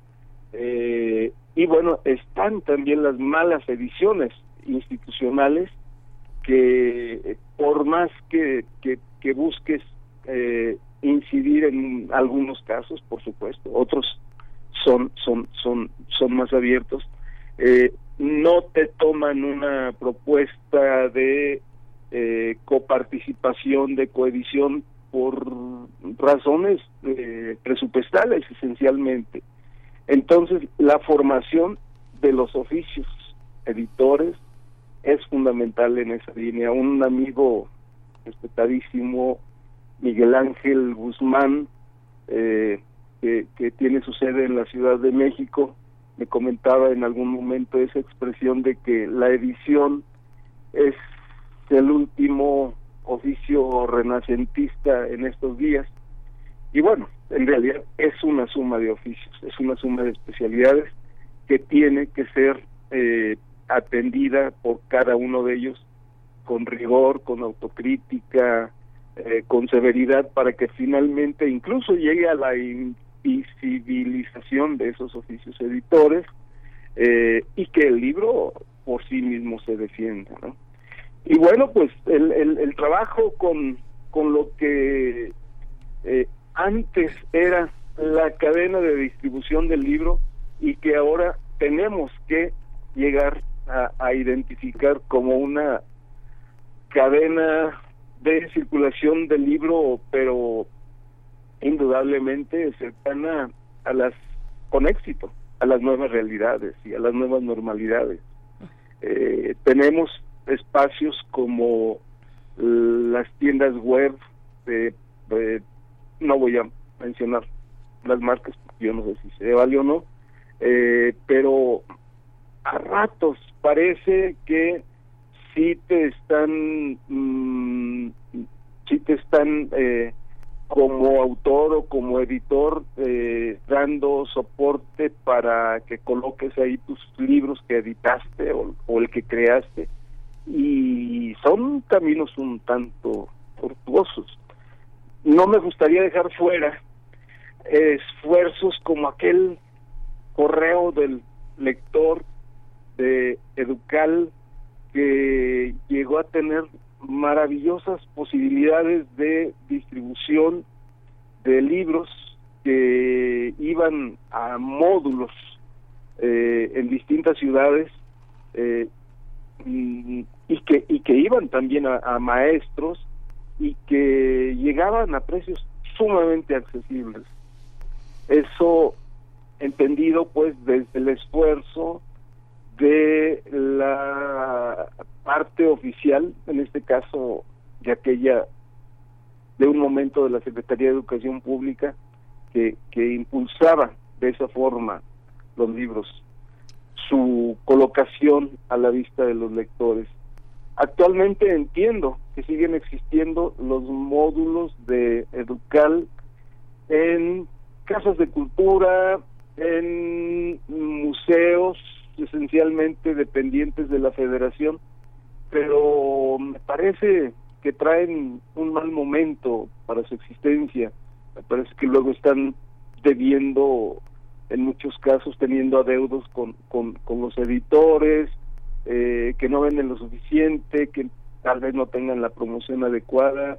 Entonces, es indudable que un fortalecimiento de la cadena de la distribución del libro desde la oficialidad sería sumamente vital. Por supuesto que creemos en los esfuerzos que eh, los gobiernos tienen que hacer para acercarle al lector eh, lo que le encantaría tener en las manos. Y bueno, sí, eh, la FIL Guadalajara, hasta donde entiendo, es solo un año más antigua que la Feria del Libro de León y es indudable el aporte que está haciendo en este momento a la cadena del libro en toda Latinoamérica. Eh, es una pregunta que tendrían que hacerse los responsables de la Feria del Libro de León. ¿Qué hacer para aspirar a encontrarse en un espejo que no los haga sonrojarse con tanta facilidad o al que tal vez este, le volteen la mirada para otro lado y sigan sin o siguieran pues sin atender eh, urgentes necesidades en todas esas líneas no sé si atendí sí sí claro sí. sí claro pues muchísimas gracias, eh, Leopoldo. Ha sido muy muy interesante conversar contigo. Es importante el reconocimiento a los artistas que han, no, no han dejado de estar en, eh, en este en este frente que es el de la lectura, el de apoyar a la gente, el de que tener una auténtica vocación. La programación de la feria para Guanajuato, para León, es, es, compleja, hay muchísima presencia de la diversidad sexual, muchísima presencia del feminismo, muchísima muchísima presencia de una de una de una resistencia queer, eh, hay una hay una presencia también muy fuerte del erotismo, de lo infantil, que es algo que eh, ha sido difícil, ha sido toda una pelea, ha sido toda una pelea tener esos espacios de libertad en un estado que este que es complejo, que es convulso, que tiene muchos matices. Y pues bueno, hoy te, hoy creo que es la primera vez que se que se premia, que se reconoce un compromiso con las letras en tu persona, así que pues mucha mucha mucha importancia para quienes están en León empujando todo. Hay mucha gente, muchas mujeres, las voces más valientes son de mujeres que son las que han empujado todo contra toda la contra todo este machismo y con toda toda toda cuestión. Va a estar Yasnaya Aguilar de la palabra activismo es eh, la palabra que va a pronunciar este próximo sábado 20 de mayo. Así que bueno, está muy representado el país en esa feria que ahora ya es una treintona, una treintona importante en nuestro panorama cultural. Muchas gracias, Leopoldo.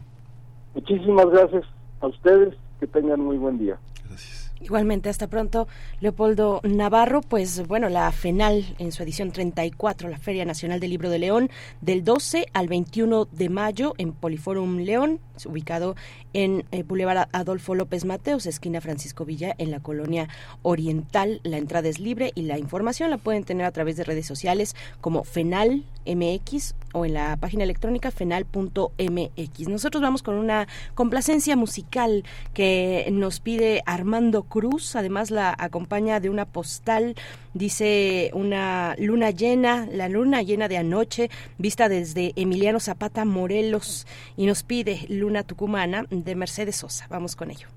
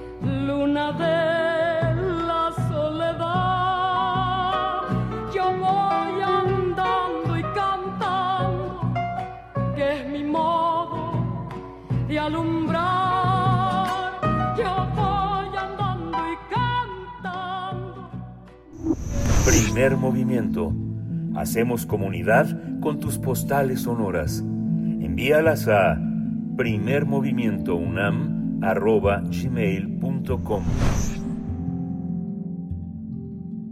Nota del día. A lo largo de 152 páginas, el escritor Miguel Tapia lleva al lector de la mano para conocer la vida de Enrique Uriarte, mejor conocido como el Quicón, quien vive en el pueblo de Cuescamula. El Quicón, el Quicón, fastidiado de la monotonía, decide marcharse de casa para recorrer el mundo, pues él estaba seguro de que era un hombre de valía y honor, digno de inspirar un corrido que lo inmortalizara, como él lo hacía con sus ídolos. La razón es que el Quicón era un aficionado a la, a- a la música de los alegres, los cadetes, los relámpagos, los invasores, personajes que protagonizaron sus corridos favoritos, por lo que tenía el sueño de ser como ellos. Para generar vivencias y aventuras, el Quicón decide partir rumbo a, Sierra, a la Sierra de Sinaloa, al lado de su primo conocido como el Socho, el Socho, y quien además era su fiel cómplice y consejero. Juntos se enfrentan a bizarros rivales, como una maquinaria de campo hasta los campos locales, mientras su imaginación va transformando en realidad el universo de sus fantasías. A través de esta novela, escrita en prosa, el escritor, el literato Miguel Tapia domina el lenguaje con un toque de humor e ironía, pero además recurre a localismos norteños del español antiguo, así como dichos, maldiciones y otras expresiones populares modernas. Vamos a conversar sobre esta novela y hoy está con nosotros Miguel Tapia. Él estudió ingeniería en la Universidad Autónoma de Sinaloa, se mudó a la Ciudad de México y ejerció como músico y periodista. Es autor de los libros de cuentos Los Caimanes y El Señor de Señores, así como de las novelas Los Ríos Errantes, Tumbas de Agua, que ganó el primer premio de novela Ciudad de Estepona en 2020 y la novela del famoso y nunca igualado Corrido del Kikón Uriarte, de la que hoy hablaremos. Bienvenido, Miguel Tapia. Buenos días. Buenos días, muchas gracias por la invitación.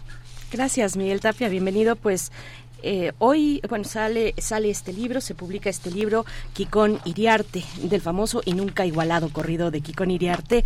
Eh, y, llega en un momento interesante, eh, Miguel, de una discusión, digamos, a nivel popular también, donde muchas personas están hablando de los corridos, de los corridos. A ver, cuéntanos cómo, cómo, cómo fue tu camino, tu camino para, eh, pues para llegar a un personaje como este, para nutrirlo de la manera en la que lo haces en este libro publicado por ERA.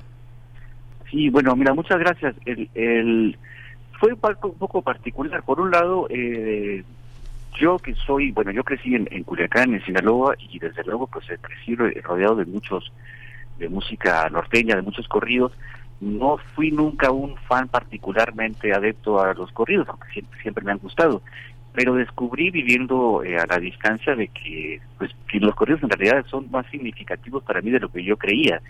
Eh, y es algo que, que, ha estado volviendo a mi mente. Eh, me di cuenta que es algo importante realmente en, mi, formación musical y, personal. después el, el ejercicio de la escritura surge también de una especie de, de periodo de prueba en el que yo junto con otros amigos nos habíamos propuesto eh, experimentar con la reescritura de textos eh, clásicos. Eh, y a partir de ahí surge un poco el paralelo, como lo habrán notado, ¿no? con la obra de, Quijote de Cervantes, que me sirve como punto de partida para, para, para desarrollar la historia de este, de este personaje, el Quicón. Entonces es un poco una mezcla de ambos, de ambas eh, pues, digamos, intenciones, ¿no? Por un lado, esta experimentación de corte literario y la exploración de, pues, el sentido eh, que para mí y para mi comunidad tiene la tradición del corrido. A partir de ahí surge más o menos la idea. Hay una hay una idea cuando se hablaba de, de Rulfo Miguel normalmente se hablaba de que no no era no era el sonido de la gente de campo del ámbito rural, sino era una, una visión literaria del siglo de oro. Sin embargo, bueno, vemos en el panorama del norte una voluntad de, este, de romper con el lenguaje que domina desde el centro. Hay una, hay una castellanización de la literatura que se publica en, en, en nuestra lengua por las grandes empresas transnacionales, hay que decir, hay un artículo muy interesante sobre la alfaguarización de la literatura, que es este la planetalización de la literatura que tiene que ver con una con una con un hacer hacer todas las obras traducibles, ponerlas en la mesa de los agentes literarios y ponerlas a la venta para todo el planeta, ¿no? Entonces, esta novela es eh, tiene lados intraducibles, que son cosas que son muy complejas de llevar a idiomas eh, a idiomas incluso latinos. Cuéntanos un poco esta parte sonora, esta parte esta parte que rompe con, eh, con esa cotidianidad ah, y al mismo tiempo se nutre de ella, que es la música y es que y es el habla de la gente. ¿Cómo está pensado este proyecto literario que te hermana con muchos? Yo diría uno de ellos que a mí me trajo en la nostalgia todo el tiempo leyéndote fue este eh, fue Jesús Gardea, por ejemplo, ¿no? Claro, sí, mira, el, para mí fue muy claro desde el inicio que el experimento solo podía funcionar si yo lograba trasladar la oralidad que está muy presente en todo, todo lo largo de la obra de, Quijote a pues al nuevo contexto no básicamente se trataba de trasladar el andamio digamos el, andamiaje y la estructura eh, narrativa del Quijote no y, e implantarlo en la Sierra Sinaloense pero y, empezar a contar la historia a partir de allí mismo no es decir dejar que el, que el que el germen echara raíces en la tierra de la Sierra Sinaloense para a partir de ahí crecer y, y desarrollar sus propias eh, ramas, sus propias líneas narrativas y su propia voz. Entonces yo tenía muy claro que tenía que ser contado con una voz profundamente sinaloense y al mismo tiempo eh, una, una voz que recordara toda esa oralidad y ese fraseo que, que para nosotros es tan particular, ¿no? Que es el, del español antiguo de Cervantes. En la época de Cervantes seguramente no sonaba tan ampuloso, tan amplio, tan tan tan pues tan elaborado como nos suena ahora. Eh, entonces fue para mí fue una búsqueda de las expresiones eh, que yo conozco de, pues de mi, la etapa en que yo viví en Sinaloa, incluso expresiones que yo escuchaba en generaciones anteriores, la generación de mis padres e incluso las de mis abuelos, y tratar un poco de, de, acoplarlo al fraseo, un fraseo un poco más largo, un poco más eh, extendido, ¿no? Para imitar un poco el efecto que causa en nosotros la prosa de, Cervantes. Eh, esa quizás fue la parte más difícil para mí, ¿no? Encontrar esa voz y a partir del momento en que en que sentí que, que la había que la tenía eh, a partir de ahí la historia empezó a desarrollarse casi por sí misma no es un poco como si la, voz hubiera dado eh, pues nacimiento al personaje a los personajes y a partir de ahí ellos tomaron caminos solos y yo lo único que tuve que hacer es seguirlos no seguirlos de manera muy atenta y, y la verdad es que pues, a partir de ese momento la, la cosa se, pues se desarrolló este bastante fácil. Y después eso, ¿no? Simplemente confiar en la voz y no, y no tomar en cuenta para nada todo ese debate sobre la estandarización del español para hacer, para hacer que los libros circulen más fácilmente, que bueno, es un criterio comercial. Eh, y quizás tiene su interés en cierto tipo de proyectos, pero digamos en este, pues en particular, eh, desde luego no. Sí, eh, Miguel, yo quería compartir con la audiencia un extracto, la primera parte, por supuesto, que van a identificar, pero la verdad es que eh, mientras leía yo pensaba también, bueno, ¿cómo con mi voz, con mi tono, con mi fraseo voy a poder leer eh, adecuadamente este texto?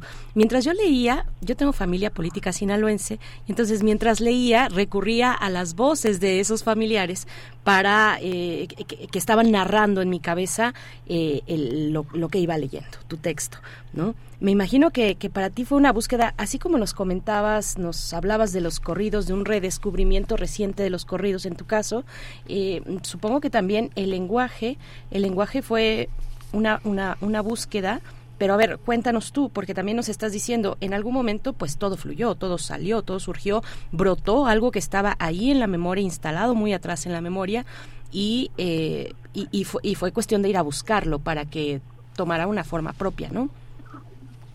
Sí, así es, es, es, es una búsqueda eh, y es como tú dices, ¿no? En momentos como si uno abriera la puerta correcta, ¿no? En, una, en una especie de, gran casa de la memoria en donde se, se archivan eh, pues recuerdos de una manera en que uno no, no comprende necesariamente la organización, ¿no? Y es como llegar a abrir la puerta correcta y encontrar, aquí está, ¿no? Eh, eh, y a partir de ahí descubriendo que uno tenía guardados, pues, eh, cachivaches que pues que ni siquiera tenía registrados, ¿no? Y ahí sacando cosas y este uniendo una una, una con otra y, estableciendo relaciones y la verdad es que es una experiencia bastante interesante, ¿no? Ardua porque porque pues es un trabajo eh, que requiere concentración y, tenacidad, eh, pero al, al, mismo tiempo es muy gratificante, ¿no?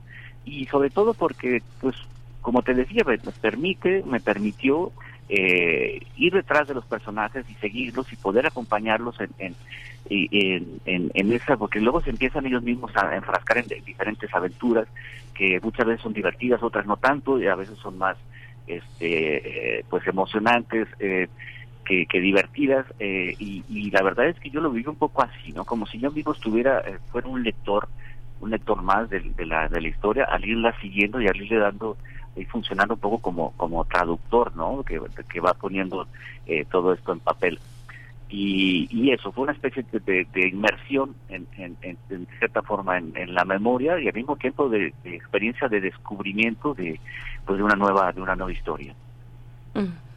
Hay una hay una parte, bueno, ahorita que yo, pensé que Benicio haría un, un, fragmento, pero, es que la, manera la manera de adjetivar es una, una cosa que no está como entre nosotros, ¿no? No sé, por ejemplo, eh, no sé, poner, por ejemplo, los ojos de un borrego deslumbrado o estar apedreado, o estar con una actitud de apedreado como un bicho. O, hay muchas cosas que, que responden a una manera de adjetivar que recuerda mucho esta, esta idea de Borgiana que era eh, el empeño de sustantivar el adjetivo, colocándolo como una manera significante de referirse a realidades que parecían como naturalezas, que parecían de, tan cotidianas eh, como si siempre hubieran existido entre nosotros. Y con esto un poco también te pregunto, finalmente el, el, universo de tu libro está lleno, lleno de referencias que eh, eh, dentro de lo políticamente correcto estarían muy castigadas. No sé, pienso en la música de Eliseo Robles y de este, este acordeonista se me fue se me fue este la mujer paseada es una de las una de sus una de sus eh, Ramón Ayala. Ramón Ayala, eh, que después lo cantaban con las jilguerillas y con las hermanas Guzmán y que tuvo en la música de los duetos de mujeres en Sud Texas esta ironía de las de las mujeres experimentadas pero que del lado de nuestra frontera fue una estigmatización. Las canciones tan machistas de los invasores cómo lidias con esa parte cómo cómo es cuando la novela se va aproximando más al centro y tiene un público más crítico, más formado en el feminismo o en esta previsión sobre la violencia. Sí, mira, el, es claro, eso es un tema, ¿no? Yo no no fue no fue fácil, eh, pero la novela al final se plantea también como una como una pregunta, como un cuestionamiento acerca de de perdón del, del significado de la tradición del corrido el corrido pues es una es un tipo de música que existe en México desde hace mucho tiempo más de un siglo eh, siglo y medio algo así ¿no? tiene tiene toda tiene una pues todo hay toda una serie de, pues de elementos históricos que lo que, que, rodearon su nacimiento y que y que rodearon pues su consagración como un género popular que, que que sigue todavía hoy en día no siendo siendo importante para nuestra cultura eh, y, la, y la novela se llama también un cuestionamiento de esto, ¿no? ¿Hasta qué punto lo que nosotros lo que vemos hoy en el corrido es realmente una continuación natural de, de esta tradición, ¿no? Y qué es lo que esta tradición dice de nuestra visión del mundo hoy en día? o hasta qué punto el corrido se ha convertido más bien en una especie de, de género un tanto manoseado y que ha sido utilizado, aprovechado eh, para para ciertas apropiaciones, incluso cierta manipulación propagandística de parte de diferentes eh, de diferentes campos. Es decir, hay una serie de corridos que pareciera que sirven más para para crear famas ¿no? de personajes que se, que se elevan ellos mismos como figuras, eh, como héroes de, de corridos, o por otro lado incluso cómo ha servido de pretexto eh, del campo contrario a estas primeras figuras que quieren elevarse como héroes para, para señalar precisamente a esos héroes como villanos, como bandidos y como y acusarlos de ser eh, la causa y el origen de los grandes males que, azotan a nuestro país actualmente, la violencia, el narcotráfico, la corrupción, ¿no? Eh, los crímenes. Entonces parece que hay, hay un poco de ese debate que creo que, que es sano de plantearse, ¿no? Hasta qué punto el corrido eh, es parte de nuestra historia y hasta qué punto sigue siendo eh, un reflejo de, nuestra idiosincrasia actual, ¿no? Y creo que el corrido, pues hoy en día también, eh, como comentaba Badalisa al principio, ¿no? El, el, está teniendo eh, hoy en día el corrido como evoluciones inesperadas, que creo que nos están haciendo también plantearnos desde el punto de vista musical la misma pregunta, ¿no? ¿El corrido acaso está agotado? El corrido eh, necesitamos pasar por esta etapa para, para pasar a otra cosa, eh, o, o, ¿qué, nos queda del corrido, qué nos queda de la tradición del corrido y qué nos dice esa tradición acerca de nosotros mismos. Me parece que este relato eh, va hacia ese punto, ¿no? Sin proponer realmente una respuesta, es más bien el, el a través de sus aventuras, se pasea como, como, como por diferentes formas de corrido y que, que propone diferentes respuestas para esta pregunta. Sí.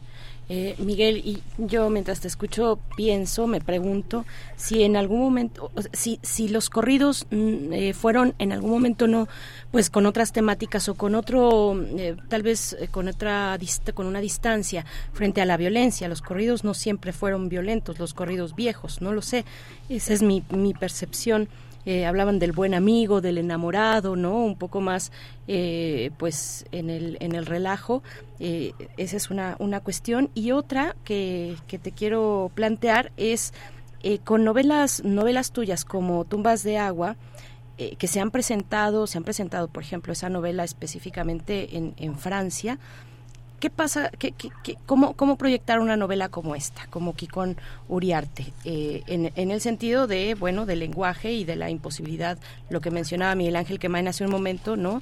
De trasladar eh, esos sentires y esos fraseos a otras, a otras lenguas. Pues esa es una buena pregunta y la verdad es que no tengo una respuesta. Eso es algo que tendrán que preguntarse los eventuales traductores del texto. Eh, si alguna vez los hay, no no lo sé todavía si, si alguien se va se va a animar, eh, pero se ha hecho, ¿no? Es decir, la, la obra de Daniel Sada se ha traducido y la obra, por ejemplo, de Daniel Sada, pues es una obra muy compleja. Eh, no sé con qué tanto éxito se ha traducido, eh, pero se ha hecho. Es verdad que es complicado, y no solo por la cuestión del lenguaje, sino por la cuestión del contexto del corrido. Es decir, la, la esencia del relato, no esta toda esta pregunta acerca del, valor del corrido, pues también tampoco es fácil trasladar y hacer hacerla ver a públicos eh, de países alejados, ¿no? Porque hay, que más o menos tener cierta idea de lo que representa el corrido en nuestra historia y todo esto para para más o menos entender ese trasfondo. Pero después está la forma, eh, pues digamos, hay diferentes niveles de lectura, ¿no? Yo creo que la, la, la parte más eh, pues que se refiere a las peripecias del personaje, pues yo creo que eso es perfectamente comprensible, ¿no? Pertenece al campo de las historias de, aventuras, de los de las novelas de aventuras, y creo que esa parte es eh, perfectamente traducible a cualquier tradición, ¿no? por lo demás, la verdad es que no no sabría no sabría decirte, quizás con una especie de notas, ¿no? Explique, para explicar. En, en, lo que se refiere a otras novelas, Las tumbas de agua, por ejemplo, que es también una novela que que tiene un lenguaje pues muy marcadamente sinaloense, eh, quizás menos complicado ¿no? que la que esta del Kikón, pues eh, fue premiada en un, en un premio en España, ¿no? Lo cual dice que al, final de cuentas, aunque haya vocabulario y expresiones que pueden ser pues, difícilmente comprensibles para otro público lector, digamos que la, la esencia de la historia, la esencia de la novela, eh, pues sí logra transmitir, sí, sí logra llegar a, lectores, eh, al menos en España, ¿no? Eh, y supongo que en América Latina también, quiero creerlo. entonces, pues creo que es también eso, ¿no? Que la novela arme su propio mapa de, de, significados y que el lector logre entrar en él, aunque se le escapen muchos de los giros lingüísticos que va a encontrar en el camino.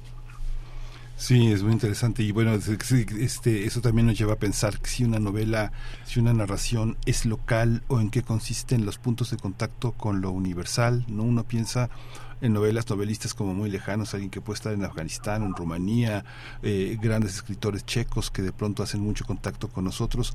Pensaba, por ejemplo, cómo hay una, ahorita que mencionas a Daniel Sada, que está instalado en una manera del verso muy del siglo de oro que hace traducible, ¿no? Pensaba en una novela, Mar Hernández era una traductora que tradujo muchísimas novelas mexicanas al francés y cuando le tocó traducir La lejanía del tesoro de Paco Ignacio Taibo al francés, del español al francés, se encontró una una enorme ignorancia de un francés que era decimonónico. Tuvo que apoyarse en un, en un, en un, este, en un francés que era franco, de, lengua materna francés, para poder eh, acceder al francés del siglo XIX y poder traducir esa novela. Esta, esta parte, lo, tuyo no es así, digo, con todo y que está apoyado el Quijote, está muy apoyado en giros eh, musicales eh, y, y, actuales del lenguaje del norte. ¿Cómo, ¿Cómo entender esa parte? ¿Es, es, ¿Es algo local? ¿Es algo que se juega en lo local? ¿O cómo, cómo una literatura puede compartirse con otras latitudes y ser, y ser legible, eh, Miguel?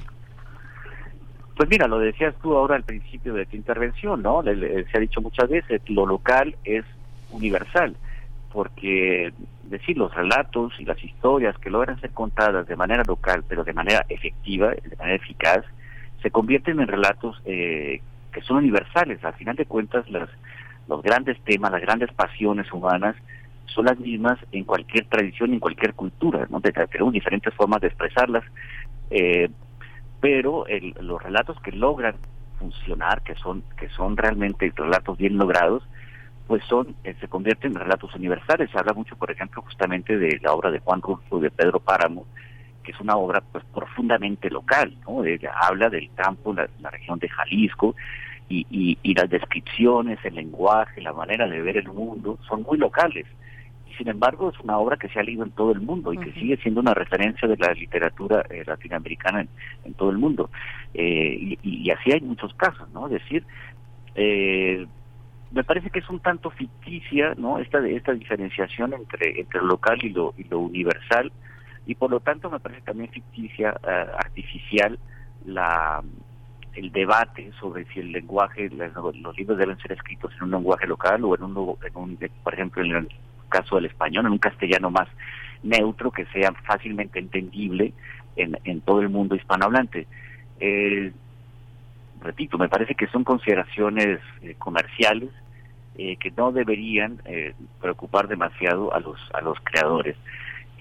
lo que creo que en lo que debemos concentrarnos es que si la, el tipo de voz que requiere una historia para ser contada. Creo que eso es lo única lo único que es realmente importante y es indispensable. Si uno no logra encontrar la voz correcta la voz adecuada para contar la historia la historia pues no va a funcionar o va a funcionar a medias y se va a quedar eh, digamos va a dar eh, solo una parte del potencial que podría tener si, si, si la búsqueda va más a fondo pues qué bueno escucharle de ti, escucharlo de ti, eh, Miguel Tapia. Yo creo que te dejo, si estás de acuerdo, eh, pues ese ese desafío de que nos leas las primeras líneas. ¿Quieres hacerlo tú o me lo aviento yo? Me encantaría, sabes que creo que no tengo un ejemplar conmigo y no creo poder recordarlo de memoria, lamentablemente sí. voy a verificar.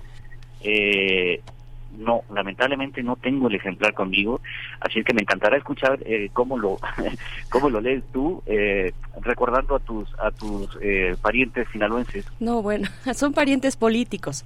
Ah, esa es la dificultad, esa es la cuestión. Pero ahí vamos con la primera parte. Gracias. Por allá del rumbo de la noria, en un rincón que nadie recuerda, porque a nadie le conviene acordarse, vivía un serrano grande y feo callado y fuerte como se debe, de los de hombro ancho y nalga plana, barriga sobre el cinto y el paso atrabancado del que solo sabe ir para, para adelante. Le decían Quicón por llamarse Enrique y era de los Uriarte de Cuescamula. Eh, bueno, pues hasta ahí, hasta ahí.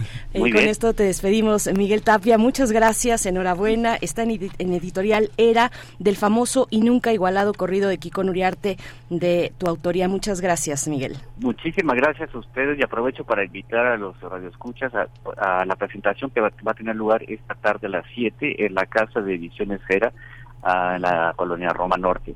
Si nos pueden acompañar, nosotros estaremos encantados. Muchas gracias. No se lo pierdan. Gracias. Hasta pronto, Miguel. Hasta pronto, Miguel.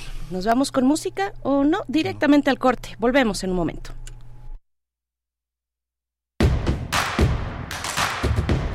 Encuentra la música de primer movimiento día a día en el Spotify de Radio UNAM y agréganos a tus favoritos.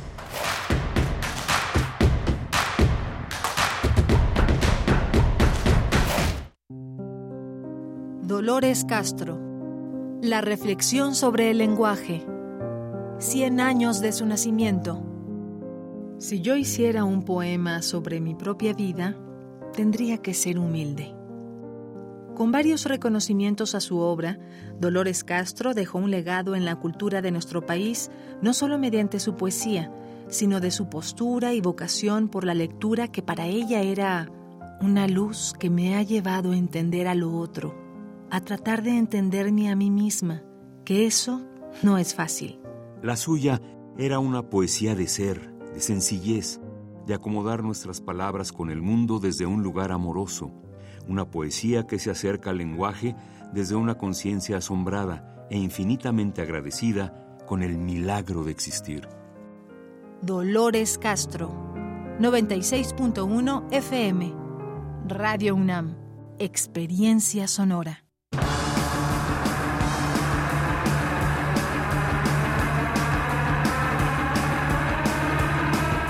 La imaginación al poder cuando el rock dominaba el mundo. Todos los viernes a las 18.45 horas por esta estación. 96.1 de FM. Radio UNAM, Experiencia Sonora. ¿Te apasiona el periodismo, la radio y los podcasts? Radio Francia Internacional hace un llamado a todos los estudiantes de periodismo de las Américas y lanza la novena edición del premio Reportaje en Español. En el marco de la Semana de América Latina y el Caribe en Francia. Envíanos tu reportaje radial para intentar ganar una pasantía en nuestra redacción en París con todos los gastos pagos. Tienes hasta el 14 de mayo para participar y encontrarás todos los requisitos en el sitio rfimundo.com. Ahí viene la cuarta transformación, con este ritmo que está sabrosón, unidos en una revolución que mi México lindo merece hoy. Ay, a la izquierda como el corazón. Vete, vete, es la cuarta T. Vete, vete, es la cuarta T. Vete, es la cuarta transformación porque México merece más. Ay, PT. PT es la 4T. Las modas vienen y se van. Y hoy, el cristal o metanfetamina está de moda. Pero lo que viene y no se va son sus efectos dañinos. El cristal quita el hambre y el sueño, provocando alucinaciones y psicosis. Es muy agresivo para el cuerpo y la mente. Ahora el narco le añade fentanilo para engancharte desde la primera vez. Y el fentanilo mata. No te arriesgues. Si necesitas ayuda, llama a la línea de la vida. 800-911-2000. Secretaría de Gobernación. Vamos a tomar las ondas con la misma energía con que tomamos las calles. Vamos a desmontar los armarios. Vamos a deconstruir el patriarcado. Y sí, lo vamos a tumbar. Violeta y oro. Todas las voces. Todos los domingos a las 11 de la mañana por el 96.1 de FM y radio.unam.mx.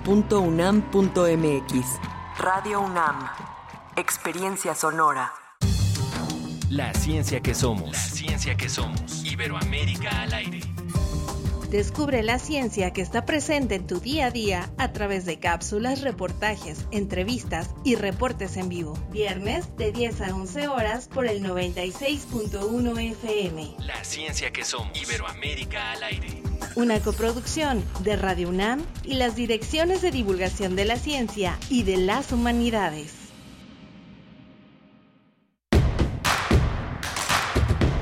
Queremos escucharte. Llámanos al 55 36 43 39 y al 55 36 89 89. Primer movimiento. Hacemos comunidad. 9 con 4 minutos. Muy buenos días. Hoy es viernes. Por fin viernes 5 de mayo del 2023 estamos en primer movimiento, pues ya llegando a la última hora de transmisión de este día y de esta semana, la primera semana de mayo. Les saludamos eh, a través del 96.1 en la frecuencia modulada y el 860 de amplitud modulada. Rodrigo Aguilar en la producción ejecutiva, Antonio Quijano, jefe de noticias, el señor Jesús Silva presente aquí en la cabina en la operación de la consola y Miguel Ángel Quemain eh, que estará a cargo de la poesía en unos momentos más. Querido Miguel Ángel, ¿cómo estás? Hola, Berenice, buenos días a todos nuestros radioescuchas. Pues muy, muy, muy interesante la novela de del famoso y nunca igualado eh, corrido del Quicón Uriarte que hoy se presenta en la sede editorial era en la colonia Roma, allá en Mérida, en Mérida creo que es la calle es Mérida 13, Mérida, Mérida 3, Mérida 4, ahorita les decimos bien la dirección, pero hoy se presenta esta novela estupenda allá en la sede de editor Mérida 4, en Mérida 4 en la colonia Roma a las 7 de la noche. Interesante escuchar el discurso de Miguel. Ayer fue cumpleaños de Carlos Monsiváis y recordaba, hubo un momento en que este yo con mucha admiración y, idealización le decía, Carlos, ¿por qué no estás traducido a 48 idiomas? Y él me decía, es que, mira, eh, lo que me importa es la gente y hacer visible lo que a la gente le pasa y eso es profundamente político y es coyuntural y yo creo que no le interesa a, nadie en Belgrado o en Roma. Entonces este lo intraducible está eh, en el propio sentido de los actos que hace posible visualizar un periodista como yo que vive en la Ciudad de México y no tiene aspiraciones más allá de portales. Entonces este era muy interesante ver, escuchar ahora a Miguel Tapia hablando de esa cuestión de la traducibilidad y tener novelistas como Daniel Sada eh, utilizando la, la, décima, el, el, este, eh, toda la toda la cuestión de la poesía del siglo de oro y cómo, cómo se hace posible la traducibilidad de un escritor mexicano ubicado en una parte muy pequeña del país para hacer visible todo un universo que es reconocible por todas partes, ¿no? Es muy interesante. Sí, sí, lo que decía, bueno, ya será ya será trabajo del traductor y será de otro momento también, ¿no? De un momento en adelante, aunque bueno, sabemos y aquí hemos platicado con muchos escritores, escritoras que sí eh, tienen una cercanía, hacen un trabajo o acompañan el trabajo de traducción también de alguna manera, ¿no? Como como siempre muy pendientes, muy celosos del, del texto, del tono, de, de, que la idea pueda ser aterrizada con otros elementos de un lenguaje distinto y que pues que sí, que debe ser todo un desafío muy interesante poder hacer una traducción como esta.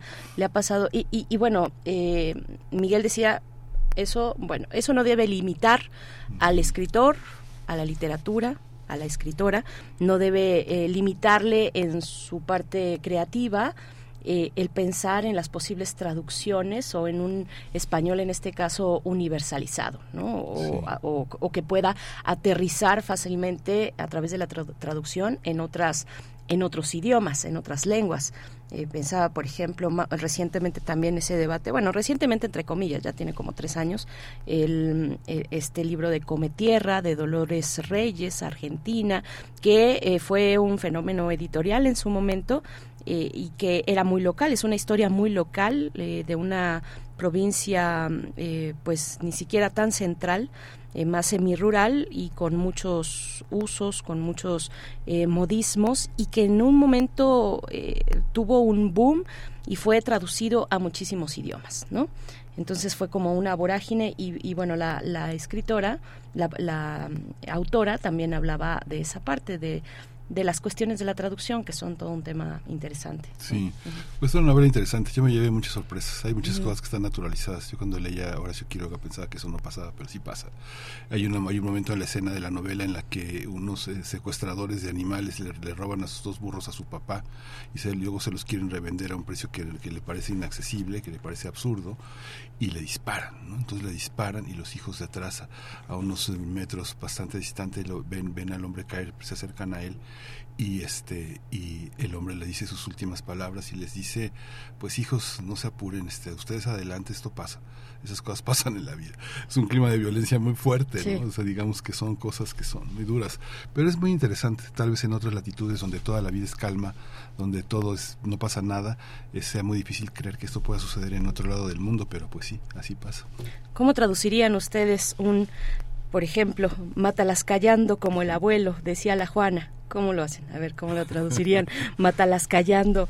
Dice por acá, bueno, tal vez esta sea más fácil, pero eh, dice más, más adelante, eh, antes dice, y así como era franca la gasnatada, era también sincero el vato, derecho como balazo. Bueno, tal vez eso tenga, eh, sea más, más fácil, pero mátalas callando. A ver, alguna traducción tal vez al francés, al inglés de mátalas callando. Cuéntenos en redes sociales, vamos a hacer este trabajo, este ejercicio de, de traducción de de Kikón Uriarte, del autor Miguel Tapia, autor mexicano. Pues bueno, eh, nosotros vamos a tener en unos momentos la poesía necesaria y en la mesa del día Quijote y Panza, una puesta en escena versión de Lucero Trejo y vamos a comentar al respecto con Mauricio Pimentel, director y productor de esta obra.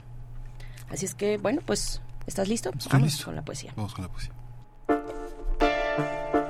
Es hora de poesía necesaria.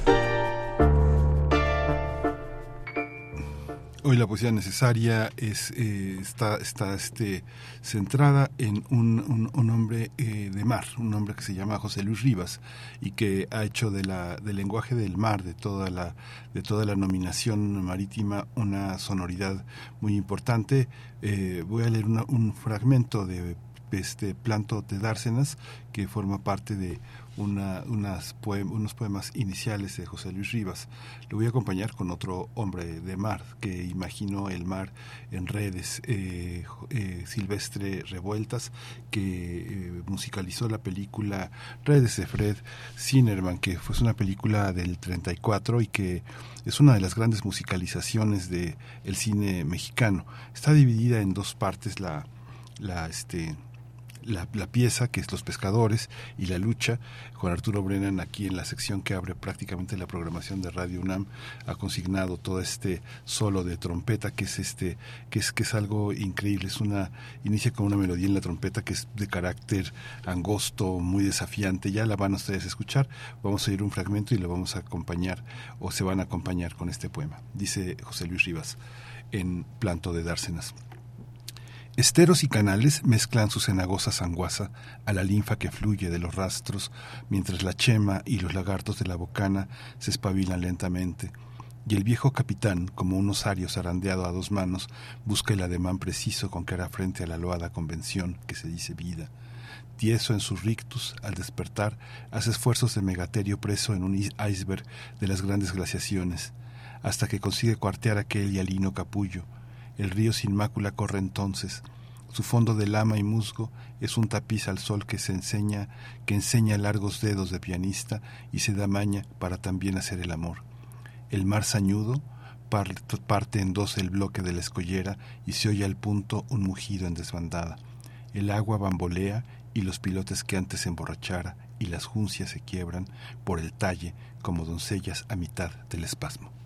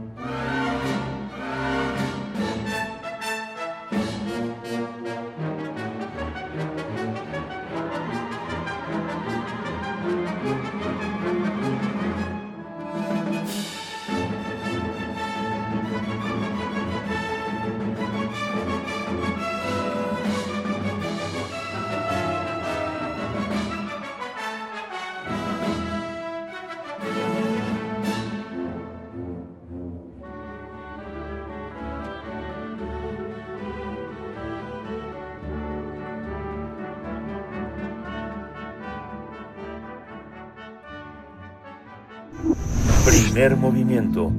Hacemos comunidad con tus postales sonoras. Envíalas a primermovimientounam.gmail.com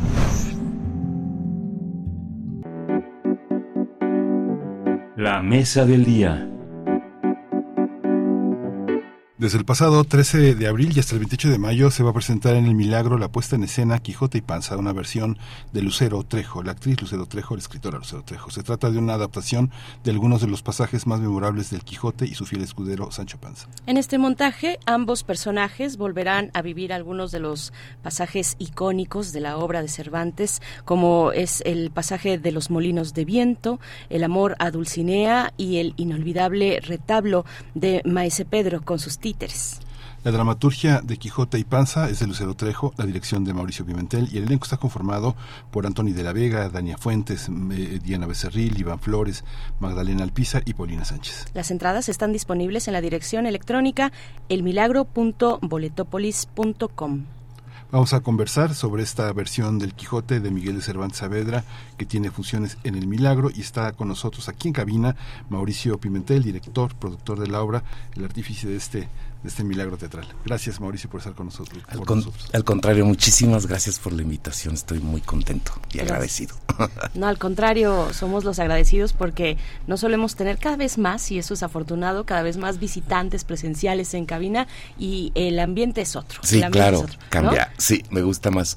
A mí, a mí, también me gusta más y yo creo que la audiencia también. Vamos poco a poquito, ya ves que ahora se, se acaba de anunciar hace un momentito ya el fin de la emergencia sanitaria. Exacto. Eh, pero bueno, vamos vamos con Quijote y Panza. Cuéntanos, es una obra para eh, para todo público, para público en general, a partir de cinco años. Sí. ¿Qué es lo que vamos a encontrar? En realidad es una obra para todo público, pero está enfocada y dedicada más hacia los niños. Y pues en principio lo que, lo que vamos a encontrar es acercarnos a un texto de Cervantes, al gran texto de Cervantes, escenificado. Y es un, es un montaje muy divertido, muy lúdico y mi intención siempre fue como acercarnos. O sea, yo me acuerdo que de niño pues lees el Quijote de repente para niños ilustrado y como que siempre me imaginé que tendría que haber un montaje para muy cercano al público infantil, pero que además pues gustara y entendiera a todo el público y se divirtieran. Entonces vamos a encontrar un espectáculo pues muy divertido, muy lúdico y además que nos va a enseñar quién es a los niños, quién es Don Quijote y quién fue Sancho Panza. Sí. Qué bonito. Fíjate que hace eh, hoy, hoy hablamos sobre Lucio Espíndola y hablamos con Lourdes Pérez Gay sobre los títeres y es un momento en la obra en la que está el retablo del Maese Pedro, donde al interior de la obra hay otra obra y es el teatro, y es el teatro de títeres y una valoración que de pronto se coloca tan antigua como en la tradición cervantina. Un poco, cuéntanos cómo está armado, cómo decidieron qué capítulos eh, y esta presencia del teatro dentro del teatro. Teatro dentro del teatro. Pues bueno, en principio Lucero Trejo es actriz y yo también soy actor, ¿no? Y creo que la versión fue un poco planteada desde el punto de vista de Lucero como escoger los momentos más teatrales en realidad, ¿no? Es decir, creo que el teatro está en la misma dramaturgia, está puesto y fue escogiendo como los pasajes más teatrales que pudieran tener mm, un desarrollo también a nivel de anecdótico, pero que se pudiera tener el pues el lenguaje teatral en todos los sentidos. Entonces, a partir de ahí eh, se fue construyendo como en la dramaturgia estos pasajes y los títeres creo que es el momento más bello del montaje, bueno, en mi punto de vista, todo lo demás como que lo conocemos, pero ese ese momento del maese Pedro es creo que uno de los momentos del, del Quijote más entrañables, ¿no? De donde el personaje cree lo que está viviendo la ficción y entonces eh, va a rescatar a los amantes, ¿no? Eh, se confunde la ficción con la realidad y entonces Don Quijote agarra la espada y trata de matar a esos personajes que están en contra del amor de, de, estos, de estos dos amantes. Entonces es entrañable ese momento y además es muy lúdico y, y pues eso, el, el, el, el, arte del teatro te lleva a desbordar y a creer lo que estás viendo ahí, llevarlo a las últimas consecuencias, ¿no? Sí, Mauricio, ¿qué, qué pasa con, con el pasaje, bueno, con, con, con, la historia de amor con Dulcinea? ¿Qué pasa con Dulcinea? Porque, bueno, eh, por algo es un clásico el Quijote, porque puede versionarse y reversionarse. Y mira, hace un momento estuvimos hablando de una especie de, una adaptación a corridos, a corridos sinaloenses del Quijote, precisamente ¿Ah, lo ¿sí? tenemos acá. Sí, eh, Wow. del Quicón eh, Uriarte, así se titula, y es de Miguel Tapia, y estuvimos hablando de, bueno, es una reversión del Quijote a partir de elementos de Sinaloa, ¿no? Bueno, es un contexto eh, este, muy Ya me específico. dieron ganas de leerlo. Está buenísimo, está divertido, pues cómo no, ¿no? Eh, en la base, eh, además de que Miguel Tapia es un gran escritor, joven escritor mexicano, eh, ya no tan joven tal vez diría él, pero, pero está ahí todavía, ¿no? Eh, pero bueno, es el Quijote, es la base, pero estamos en el siglo XXI y eh, pues no sé, pienso yo en, en, en cómo interpretar o qué elementos darle a Dulcinea, eh, pues para tener una lectura también actualizada, no lo sé, o no, una lectura clásica. De, Sí. de- de la que, no, Eh, de esta musa del Quijote. Pues en, nuestro montaje Dulcinea no aparece. Sin embargo, todo el tiempo la está evocando, por supuesto, porque es el deseo de ir por su Dulcinea. y lo que hacemos es el pasaje más bien donde Sancho hace pasar a unas labradoras por Dulcinea. Y ese es un momento también muy divertido en la, en la puesta. Eh, pero bueno, el, finalmente el amor, eh, lo que plantea Don Quijote, ¿no? El amor todo lo vence.